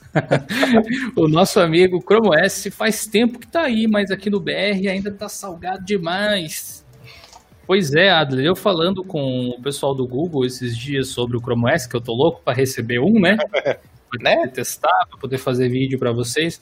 Eles falaram que aqui dentro do Brasil, nos Estados Unidos também, mas aqui dentro do Brasil eles focaram muito em oferecer, o marketing está muito voltado a universidades, não uhum. ao usuário doméstico ainda. Tipo, estão nesse processo no momento. Uh, e realmente é caro demais, né? Se fosse um pouco mais barato, Seria muito bacana. Inclusive... Na verdade, qualquer coisa, né, que tenta vir aqui, aqueles telefones com Linux e tal, você vai fazer a conversão, meu Deus do céu, velho. Na verdade, sim. Tem alguma coisa barata hoje em dia? Nem o arroz tá mais barato. Nem o arroz, velho. O pai não deu pra comprar 200 pra... conto. 200 conto, caralho. Não, 200 dólares. 200 dólares, né? Aqui no Brasil é um palho. Ricardo, eu tive que comprar. Deixa eu até colocar aqui um close para ficar mais dramático. Tive que... Eu tive que deixar de comprar arroz parborizado que tava caro demais. Putz! Comprei aquele paçoquinha agora. é, é arroz e massa ao mesmo tempo. Aí, ó, é unidos ideia, venceremos. Uma ideia pro canal aí, em vez de sortear aqui, agora pode sortear pacote de arroz. Tá é. valendo mais do que Eu tô sorteando cesta básica daqui a pouco. Né? Caraca. Trocar boleto por cesta básica. O canal ia bombar. Você vai ver os benefícios de ser membro. Ganhou a cesta básica. Ó, oh, JBS. Caraca. Vamos fazer um patrocínio de carne aí. Ah, mas falando dos Chromebooks aí, clã, é, vocês ficaram sabendo, a gente até mencionou no, no fórum, lá no, nas notícias, sigam lá a tagzinha de notícias, o fórum sempre tem coisa nova todo dia e, e, no blog também, que a NVIDIA lançou o GeForce Now para Chrome OS, né? Uh, uhum. Ou seja, tem mais games que você vai poder jogar por lá desde que você tenha uma internet ok. E eu tive a oportunidade de testar o GeForce Now e deve ter vídeo para vocês aí em breve, eu acredito. Não sei se na próxima semana ou um pouquinho mais, mas deve vir esse mês ainda. Então, GeForce Now rodando. Eu testei do Linux aqui do Brasil mesmo, não está disponível ainda no Brasil, mas é, Promete, cara. Me surpreendi. Fica aí no ar. Se vier, é... parece promissor, né? Sim, com certeza. Mostrou, tal, parece promissor. Parece, parece bastante. Eu testei, eu testei alguns games só. Eu fui testar o Fortnite. Acabou não dando certo o Fortnite, na verdade, porque eu não consegui passar do captcha da Epic Games. é muito Caraca. difícil. Eu desisti. Depois do gameplay do captcha. Eu, porque, eu fui querer jogar Fortnite e tava jogando Capture, literalmente. Eu fiquei uns 20 jogar... minutos tentando resolver o Capture lá. Eu tentei jogar GTA, que meu filho queria ver umas missões que ele viu no canal de youtuber aí jogando online, né? Cara, eu desisti hum. por causa do Capture também, eu não consegui. Eu fiquei 20 Cara, minutos era- tentando Eu negocinho, Eu ia velho. falar outra coisa, mas, velho, o, o- o- eu não consegui nem com o áudio do Capture, nem com o visual, porque eu tava desesperado, já tentei tudo que é jeito. O Capture era um lá de. Saímos do tópico totalmente, né, Madanes? É, o, Cap, o Capture era, tipo, de uns ratinhos que tinha um queijinho e um ratinho do lado, daí você tinha que escolher qual labirinto o ratinho não chegava no queijo. Só que é umas imagens desse tamanho assim, velho. E eu tentei baixar e a imagem continua desse tamanho. Assim. Ô, Dio, que, que Pensei que ia- pensa chegar nesse O cara baixa a foto e aumenta no celular, né? Quer saber? Eu- daí, não, daí eu testei outros jogos. Eu não de- ia testar o Fortnite, mas ta- tava fora do ar o Aquele Fortnite. de É. 10 segundos. E, não, pior que é isso. É, você tem que acertar 10 daqueles na sequência. É. 10 ratinhos daqueles na sequência. Aí você vai e erra algum, sabe-se lá qual, ele reseta Volta e você tudo. vai de novo. Gil? Isso é jogo raiz, velho. Igual dos anos ô, Gil, você 90, já foi jogar Fortnite ou Transformice? Bem isso. Bem isso. Enfim, daí eu testei o, o Counter-Strike, o CSGO, testei o, o League of Legends e testei o Rise of the Tomb Raider. Ah, resultados interessantes, vocês vão ver lá na- no vídeo em questão aí.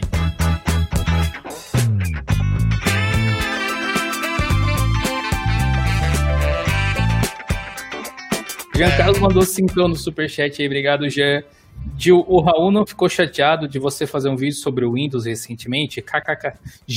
Raul. Tum, tum, tum. O Raul ficou chateado. Eu, eu queria entender por que, que as pessoas acham que eu sou hater do Windows. Eu, eu não sei por que as pessoas acham que eu sou.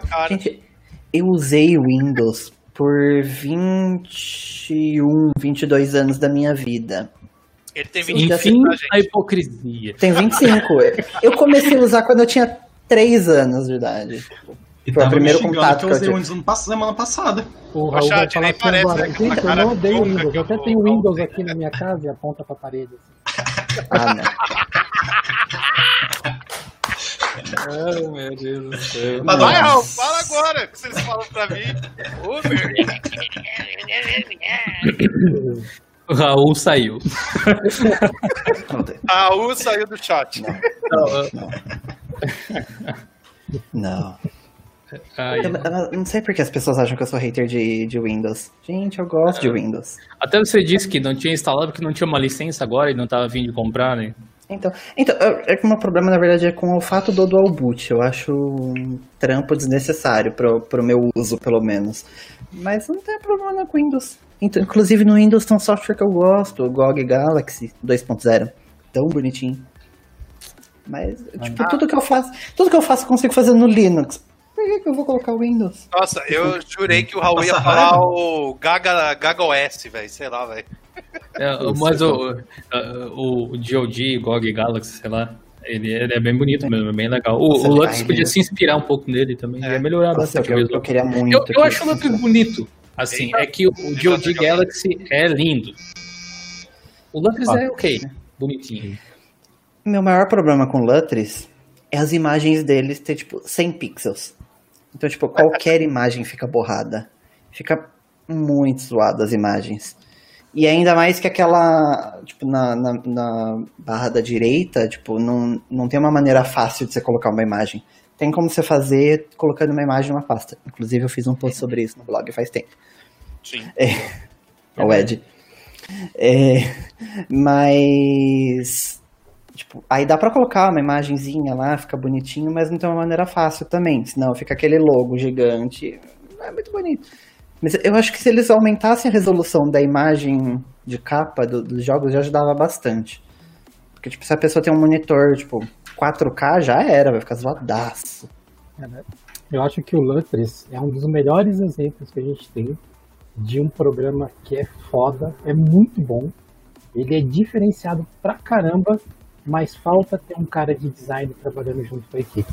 Falta ter um cara de, de UX, sabe? Falando, gente, vamos pegar essa, esse logo aqui. Pô, é bacana essa lontra aqui, eu acho que é uma lontra, né? É. bacana, é que- Ó, bonitinho. demoraram É, quanto é, é difícil você. boca? É Ó. difícil você colocar, encaixar uma frase. Inclusive, parabéns, Ed. É difícil encaixar uma frase de é bonita essa lontra. Porque não é. Ah, é, bacana, é uma lontra. Mas vamos, Ah, vamos a lontra- olhar para lontra o é mercado bonitinha. e ver o que, que os launchers estão fazendo. Tipo, vamos olhar para o maior case de sucesso, o Steam. Como que o Steam é? Vamos olhar para outros cases de sucesso. Como que eles são? Será que se a gente caminhar para esse lado, a gente não vai ter um sucesso maior? Porque o Lutris, ele já é gigantesco. Quem? Ele só não é... O, o Lutris, Ah, ele já é gigantesco, ele só não é reconhecido, na minha opinião. E eu, se a- eu, acho, eu acho que ele é, mas é, falta mais um pouquinho, porque se ele não fosse reconhecido, eu acho que eles não conseguiriam um contato lá na, na Riot. Mesmo que eles forem Ah. ignorados, segundo eles. Né? É. Ah, eu, eu acho que reconhecidos dentro da comunidade. É, Dentro da comunidade o pessoal conhece, mas eles não caminham muito fora da bolha, assim. Eles vão até ali a página 2, né? Sim, essa é a visão É, que eu tenho. se Não, não tem, não tem tanto aquele marketing de vem pro Linux usar o Lutris. Entendeu? Eu acho que faltaria também eles conseguissem aumentar a equipe, né? Não sei qual que é o tamanho e tal. Eu queria que o Esdras estivesse aí, porque ele ajuda nessa parte. É, poderiam também utilizar o Lutris, ter um facilita facilitador de instalar programas, igual que o Play on Linux era. Que infelizmente eu acho que morreu, né? Porque não é atualizado desde sei lá quando. Né? Então eu acho que se o Lutris tivesse uma, uma coisa facilitadora para instalar programas, por exemplo, um Office, um, sei lá, um AutoCAD, sei lá, tô chutando aqui os. Eu acho que seria. Eles conseguiriam fazer essa ru- ruptura da, da bolha, entendeu? Porque quando ele só vai para jogo, eles ficam só na bolha de jogos. Pode ser tanto Linux quanto Windows, eles ficam presos. Se eles colocam, ah, consigo um instalador fácil do Office. Qual que é o mais recente? É o 365? É, 2010. É, 2010. essas porcaria. É, Que zoeira, zoeira. sei lá. Mas desde, desde, 2019 ter, tipo, desde, 360. ter, desde ter uma versão Valeu. do Lutris para Windows, para organizar os jogos do Windows. é isso Poderia, também. poderia ter também. Uhum. Sabe? A maior É, parte né? dos emuladores e coisas que eles têm lá, os emuladores são todos open source também, a maior parte deles. Podia, É, podia ter essa integração, podia ser esse software, podia concorrer com o DoD Galaxy. É exatamente o que ele falar. O Lutz podia ser o DoD há, sei lá, 15 anos que o Lutz existe, ele já podia ser o que o DoD tá fazendo agora. Uhum.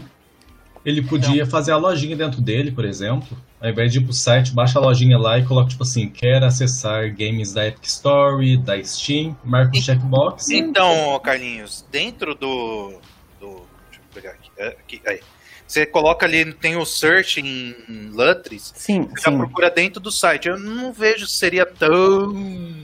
É que o site ele não é um, um database de fato, É. ele é um blog, então ele procura em postagem, basicamente. E eu acho que eles criaram Uhum. algum mecanismo de XDG Open, alguma coisa assim que puxa o script aqui. Uhum. Mas eu acho que poderia ser mais organizado, é, por exemplo, é, colocar é, categorias na, na lateral. Aí acho que entra isso que você queria falar, Carlinhos. É, por Uhum. exemplo, ah, eu quero game. Aí você abre tipo uma página, sei lá, dos games. Aí a busca Uhum. já. Sei lá. É o que o, é o, que o Ed tava falando, falta o cara do design pra É. fazer a interface. E ó, gente, eu sou o pior cara pra falar de design, velho. Aí que tá de prova Se, aqui. se o Ricardo consegue ver melhorias de design no projeto, é porque tá precisando. É, pois é, pois é. Mas é assim, ó, eu, eu entendo a opinião do Ricardo de que ter mais ter software, por exemplo, ajudaria, mas eu, eu, eu tenho uma opinião, como posso dizer, não é controversa, né? É uma opinião. A gente tem até um post no Cláudio sobre isso. Enfim, controvérsia pode servir também nesse caso. É que seria ter uma popular? nativa em vez de um emula- uma emulação, seria isso? Que acho que eu já vi. É, é tipo opinião não bem-vinda, mas assim, é, o Lutris, se ele seguisse nessa área de jogos e, e ele que trabalhasse com tipo link de afiliados com as principais plataformas, cara, ele Boa. se sustentaria de uma forma fantástica, que ele ganhasse um centavo. O tamanho Nossa, da tem- base de usuários que o Lutris tem, cara, se ele ganhasse um centavo por cada vez que alguém vai pro, pra Valve, por exemplo. Colo- colocar Com um link de afiliado pra Riot Points lá, que eles É. tinham. Eles disseram que tinham 10k de usuários de League of Legends só, né? Alguma coisa do tipo. Não, então. cara, É. tem, tem várias formas de você monetizar. Ah, ah, e a outra opinião também não tão bem-vinda que eu tenho sobre isso é que a partir do momento que o Lutz começasse a ganhar dinheiro, muita gente ia parar de usar, infelizmente. Porque existe, Ou, né? ou até o contrário, né? Não, Quer mas, melhorar mas- mas existe uma galera ainda em software livre Ah, né, é. que acha que se você ganha dinheiro você tá errado, né? E É isso os- não é verdade. É o que Pode, estão fora ser, da... sabe? É o que acontece com o Ubuntu muitas vezes ali. Mas o que eu vejo é o seguinte: acho que, em parte, o, o time de comunidade do Ubuntu, da Canonical, sabe que tem- existem membros valorosos e compreensivos dentro da comunidade e sabe que tem gente que é chata só. E você olha para coisa assim, ok, Linux está nos seus poucos porcentos aí de utilização. Eu posso ignorar essa gente chata porque eu tenho um mundo para ganhar, entendeu? Uhum. Preciso agradar a galera que tá fora ainda e desagradar o menos possível a galera que tá dentro. E algumas pessoas vão se desvencilhar. O Lutris às vezes poderia acontecer isso. Ele ia desagradar algumas pessoas que iam deixar de usar, mas essas pessoas iam fazer o quê? Instalar o Windows para jogar? É. talvez, ou instalar o Play Linux de volta. Enquanto isso, ele poderia investir no próprio marketing dele para conseguir pessoas que não estão utilizando o programa para passarem a usar, muitas vezes até trazendo essa galera de volta. Ou mesmo a gente estava falando de opt-in, opt-out antes, poderia ter uma opção de desligar as opções de contribuição. sabe? É, eu acho que a galera que é um pouco mais radical também com isso, que tipo, não, não, não quero se tiver link de afiliado, essas coisas, já é um povo que vai ficar meio assim, tipo, você não vai usar o Lutris pra, tipo, acessar a Epic Game, sabe? Se você É contra radical, isso. né? Ou pelo menos deveria, né? Porque se você contra isso, a última empresa que você deveria usar é a Epic Games, né? No caso. Mas a gente sabe, né? Que sempre tem a galera que fala, não, Aquela não empresa uso. que é, que é a favor de você instalar o programa de onde você quiser. É essa empresa que você está lutando contra, Raul?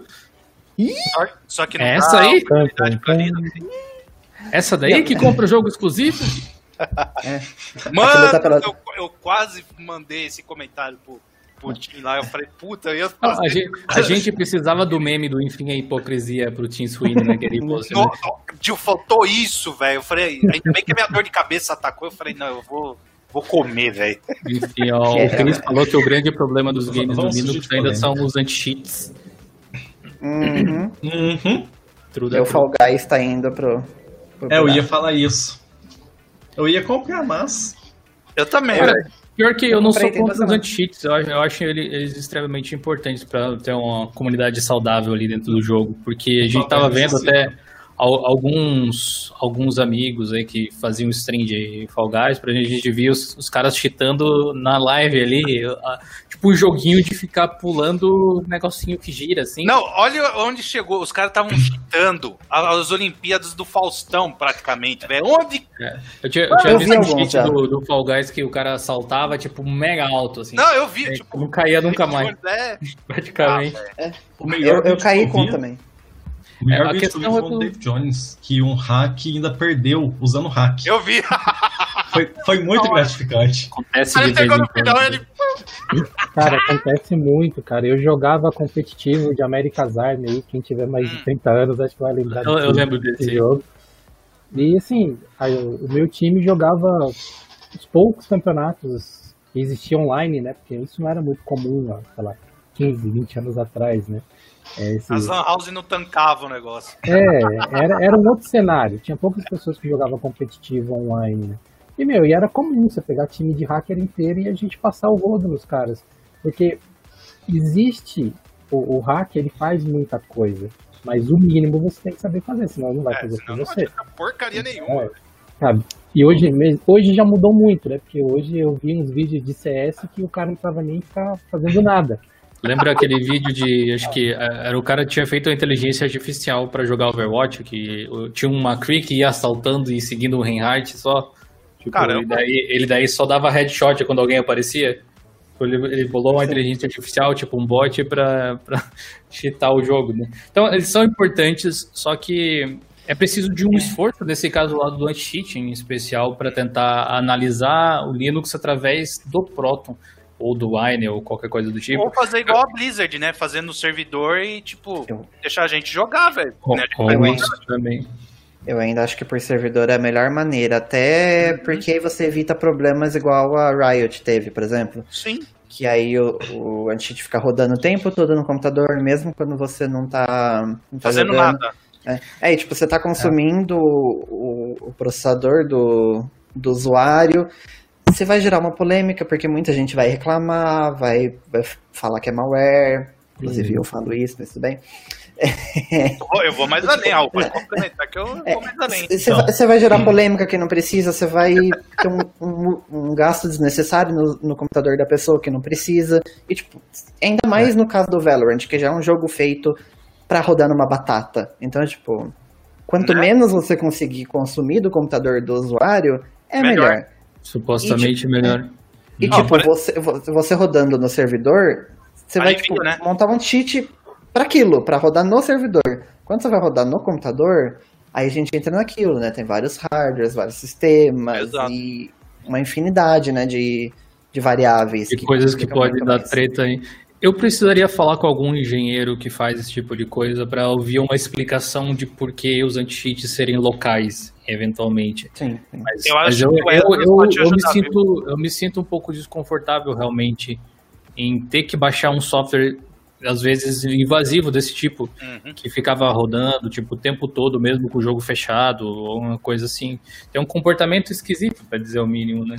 É. E, e é é bom lembrar que, para a maior parte das pessoas que usam PC, ele não serve só para jogar, né? A galera trabalha com computador, às vezes, Sim. trabalha e joga, faz outras coisas durante o dia, e aí às vezes está consumindo um recurso que não precisava em um momento desnecessário. Ah, Tem, tipo, outra- ah. um, um Windows Update rodando em background, assim, né? Se você não configura bonitinho lá, tá consumindo um recurso que você não quer que consuma naquele momento, de repente. E E às vezes o usuário leigo não sabe verificar esse tipo Não. de coisa. e outro ponto que eu levantei também, que comecei a pensar, é que, por exemplo, eu, vi muitos relatos, né, graças ao, ao Ezra, né, que ele traz.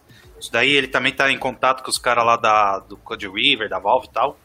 É, se você quiser, eu troco uma ideia com ele, que ele tem bastante informação, se você falar de anti-cheat e tal. Tava a Riot, se não me falha a memória, vendo o que você tinha até, por exemplo, aberto num bloco de notas que estava escrito como burlar tal coisa.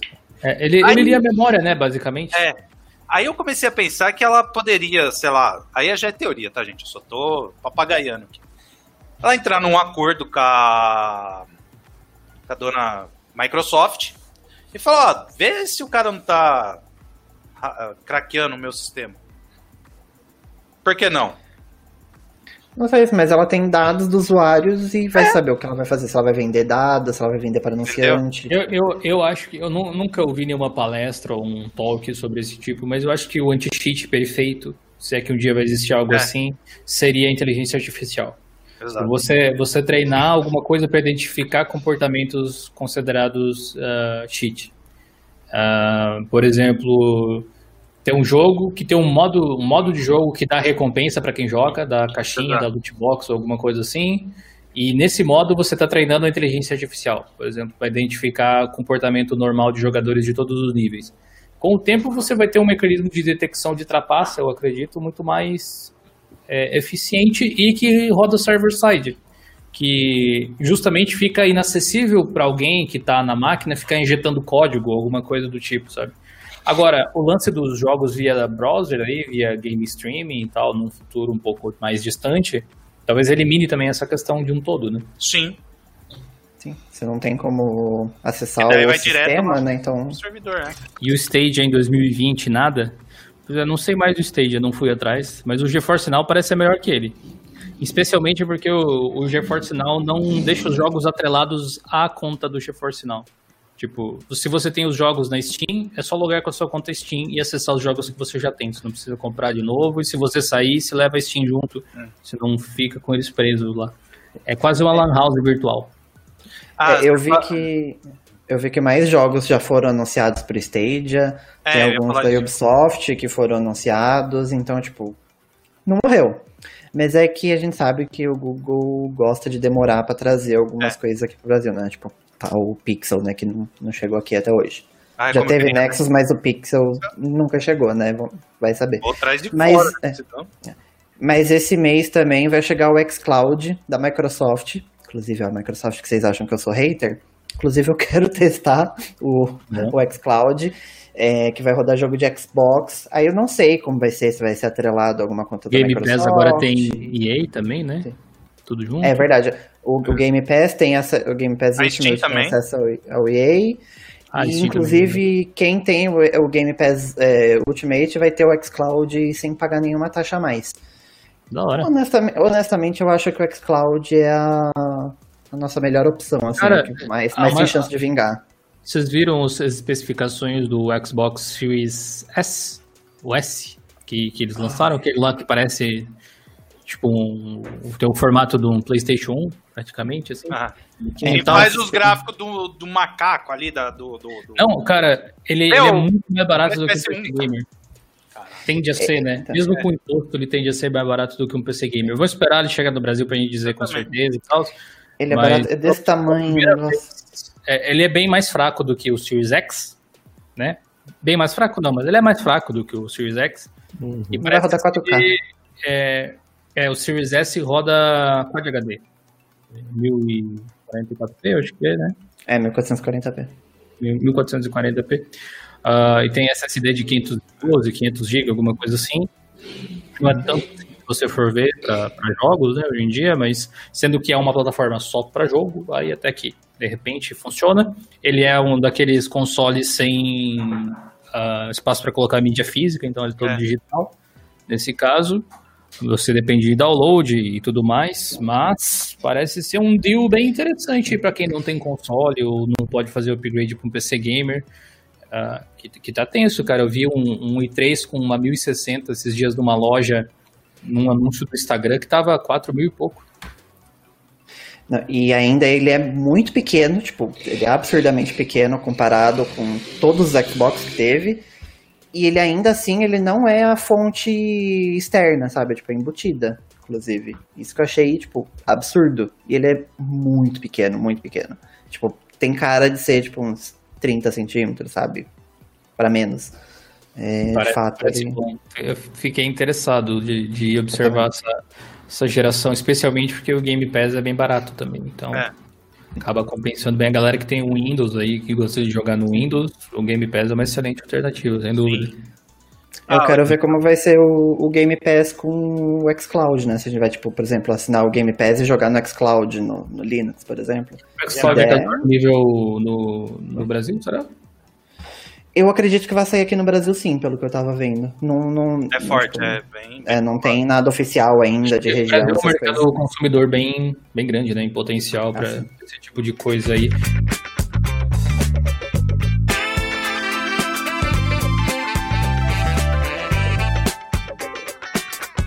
Para finalizar então os assuntos, a gente pode falar sobre as RTX novas. É, chegou a nova linha da Nvidia aí, com uns pés no peito, já dando aquela coceira na carteira da gente. E que coceira, né? A Porque minha quase fala, moral. gordo, nem a pau que você vai, você vai pensar em pegar uma. A, a minha Cara. pior tem que comprar um setup inteiro, então. Aí, Como pô, é? aí, já tá de bom tamanho. É, pé, é pé no peito e facada no bolso, né?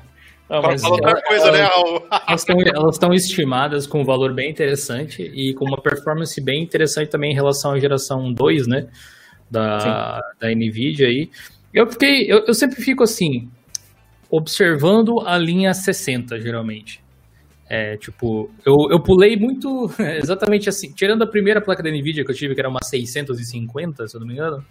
Eu pulei depois para uma 960, é, depois para uma 1060, agora para uma 2060, e aí o, meu, o passo lógico seria 3060, mas vamos ver como é que vai estar o desempenho dela, porque tem bastante diferença de teraflops de uma para as outras. Não que eu vá usar tanto assim esse tipo de processamento via GPU totalmente, eu uso às vezes quando eu faço composições no Resolve, esse tipo de coisa, os CUDA cores, as, as paradas assim. Ah, mas tem bastante performance no novo NVENC, é, em implementação para quem faz live ou alguma coisa assim é interessante, a menos que você faça live com o nosso patrocinador de hoje, que é o Restream, que não- usa placa de vídeo, é, que, que é direto aí pelo browser. Falei de brincadeira, mas é, mas é verdade. Link na descrição se você quiser saber mais sobre a plataforma que a gente está usando, que está apoiando o episódio de hoje. E eu fiquei interessado, sinceramente, em, em juntar aí as moedas e ver se consigo comprar uma dessas, não no lançamento, mas um pouco mais para frente, quem sabe é, fazer um swap aqui que a gente sempre troca. A gente tem alguns computadores do escritório para edição de vídeo, mas acho que vale mais a pena se você é um profissional que faz alguma coisa.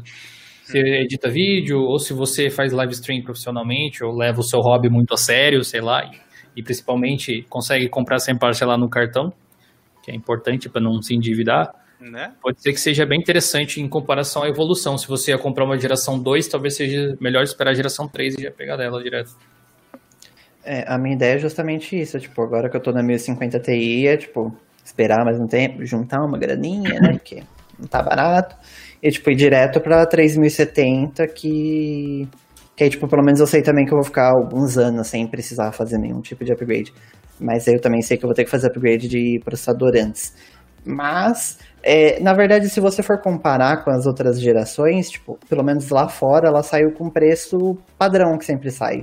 Sempre é mais barata, 500 dólares, e as outras aí vão subindo. O problema é que o dólar, né, tava valendo 550 reais, então aqui vai sair caro. Mas se você for ver também, a 3070, que é a mais barata que saiu, ela é mais barata que a 2080, que já tá no mercado, e ela tem um, um desempenho bem melhor que a 2080. Então, tipo, se você for ver, tá saindo barato. É, claro que não. Vai sair, tipo, 3 mil e poucos reais aqui. Não é um, um preço barato, mas, tipo, dá pra justificar, sabe? Você consegue dar aquela desculpinha, sabe? Tipo, ai, é, é bom, sabe? Tipo, vale, vale o É um investimento. investimento. É, dá dá pra dar aquela desculpa, né? Do vou comprar porque é investimento. Aí vai o doido aqui, pega já o notebook. Já Se você, se, se você for falar de, de games especificamente, se eu não me engano, o Xbox Series S lá tá 299 dólares. Pra ter uma noção. Sim. É, men é menos do que a placa de vídeo. Qualquer placa de vídeo que rode algum jogo em Quad HD, eu acho. É difícil de, de bater esse, esse valor. Já vem com controle. Você pluga na TV, que é hardware AMD, né? é Ryzen. é, e eu acho que é tipo, Radeon. um- tipo, a memória também é compartilhada entre RAM e VRAM, tipo, é uma arquitetura um pouquinho diferente. Uhum.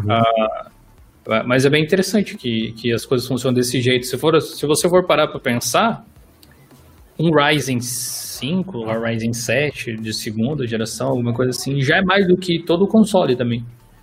Se você for montar o PC tipo peça por peça, claro que o PC você vai usar para outras coisas também, né? Muitas outras coisas, mas se a ideia é só jogar, vamos esperar para ver como é que vai ficar o negócio aí. O, o Chris pediu para deixar o link da, da galera na, em algum lugar. Ah, mas talvez é porque vocês ainda não conhecessem eles, que eles não participam com tanta frequência dos Friday Shows. A gente pode apresentar aqui, ó. O, o Ricardo, vocês já conhecem o cara do TI, além dos projetos que ele tem na internet, de canal e Twitch e tudo mais. Ele escreve hoje as nossas colunas lá de notícias dentro do fórum do Diolinux Plus. Para você que nunca acessou lá, acesse plus.diolinux.com.br, clica em notícias. Você vai ver Não, é de coisa Linux lá. Feed. Feed? Isso, clique, clique em notícias em cima que cai no feed. Ah, tá. Exatamente. Lá tem um linkzinho no menu que eu acho que é mais fácil pra galera achar. Ah, tá. É, ele já escreveu também dezenas aí de artigos pro blog. O Ed é o nosso controle de qualidade lá. Ele faz um pouco de tudo também. Faz marketing, faz SEO. O resumão é nós aqui que faz, que dá o tom Né? de humor pro canal. Pro canal pro... É, o, ah, é verdade, o Ricardo faz os resumos toda sexta-feira. Então, re- o resumo da semana que deixa vocês informados sobre as notícias é a obra do Ricardo ali, geralmente. O Carlinhos também é mais ou menos um, um Ricardo número 2. Eles escrevem um pouco mais no, no, no- blog do, do que o restante. O Raul é, escreve aí também no blog, mas cuida da parte de, de Media Manager, de Social Media Manager. Chique, né, Raul? Criando artes que vocês veem muitas vezes do Insta, esse tipo de coisa. A gente fala inglês que parece mais chique, né? Sou, Sou sou do- writer e social media manager. Writer. e, é, toda essa galera é equipe, vocês conseguem é, ver os usuários deles lá no site, mas se vocês quiserem compartilhar aí no chat link dos sites pessoais de vocês, cada um de nós tem uma empresa aqui praticamente, né? Então, é, quem quiser contratar alguém para alguma coisa, valores ali, garotos que fazem programas por dinheiro. Eu faço Então- redes. e de praia também. Pagando bem, a gente faz qualquer coisa. Boa, é isso aí. Eu não falaria isso. Dentro da legalidade, por favor. Podemos conversar. Melhorou. Ah, e antes pediram também qual sistema que cada um de nós estava utilizando aí. É, então, eu estou utilizando o Pop OS e é o único por enquanto. Ricardo. A saga das híbridas ainda continua, galera, mas não tão igual antes. Então eu tenho um dual boot com o Pop OS, que é onde eu renderizo os vídeos com o DaVinci Resolve e tem o Xubuntu 2004.1, onde eu jogo, faço as postagens e tudo mais. Então, essa duplinha que eu uso. Usando Debian, Debian Seed no notebook e no desktop para trabalhar. Show de bola. Sidão. Sidão. Raul, o que você tá usando? Eu tô no Fedora.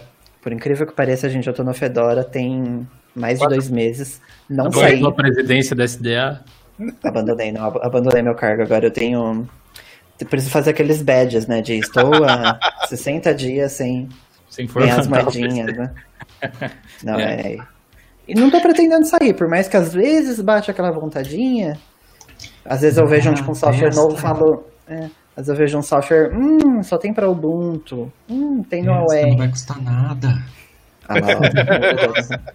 E o forte. Até o fim da live eu, eu estaria usando Fedora. Depois disso, não me garanto. Esse é o novo presidente da SDA, senhoras e senhores. Mas eu pretendo ficar no Fedora ou Elementor, de duas uma. Cara, eu fiz o Resolve. post do SDA lá, porque eu tive essa ideia de tanto que eu ropei, né, pra achar disso que eu queria Ah, é usar. verdade. O, o Ed foi o criador desse termo, né? É, Mas eu percebi que eu sou um jovem padawan perto de vocês aí. tá, você, pelo. Você roubou foi pouco, Ed, isso sim. Galera, muito obrigado aí pela paciência, pelo tempo de todos vocês. A gente vai chegando aqui ao final. Mais uma vez, obrigado aí ao Rei Stream por patrocinar esse episódio aqui do, do Geocast, do Dio Linux Friday Show. Valeu, gente. Obrigado, Raul. Obrigado, Valeu. Carlos. Obrigado, Ricardo. Obrigado, Ed.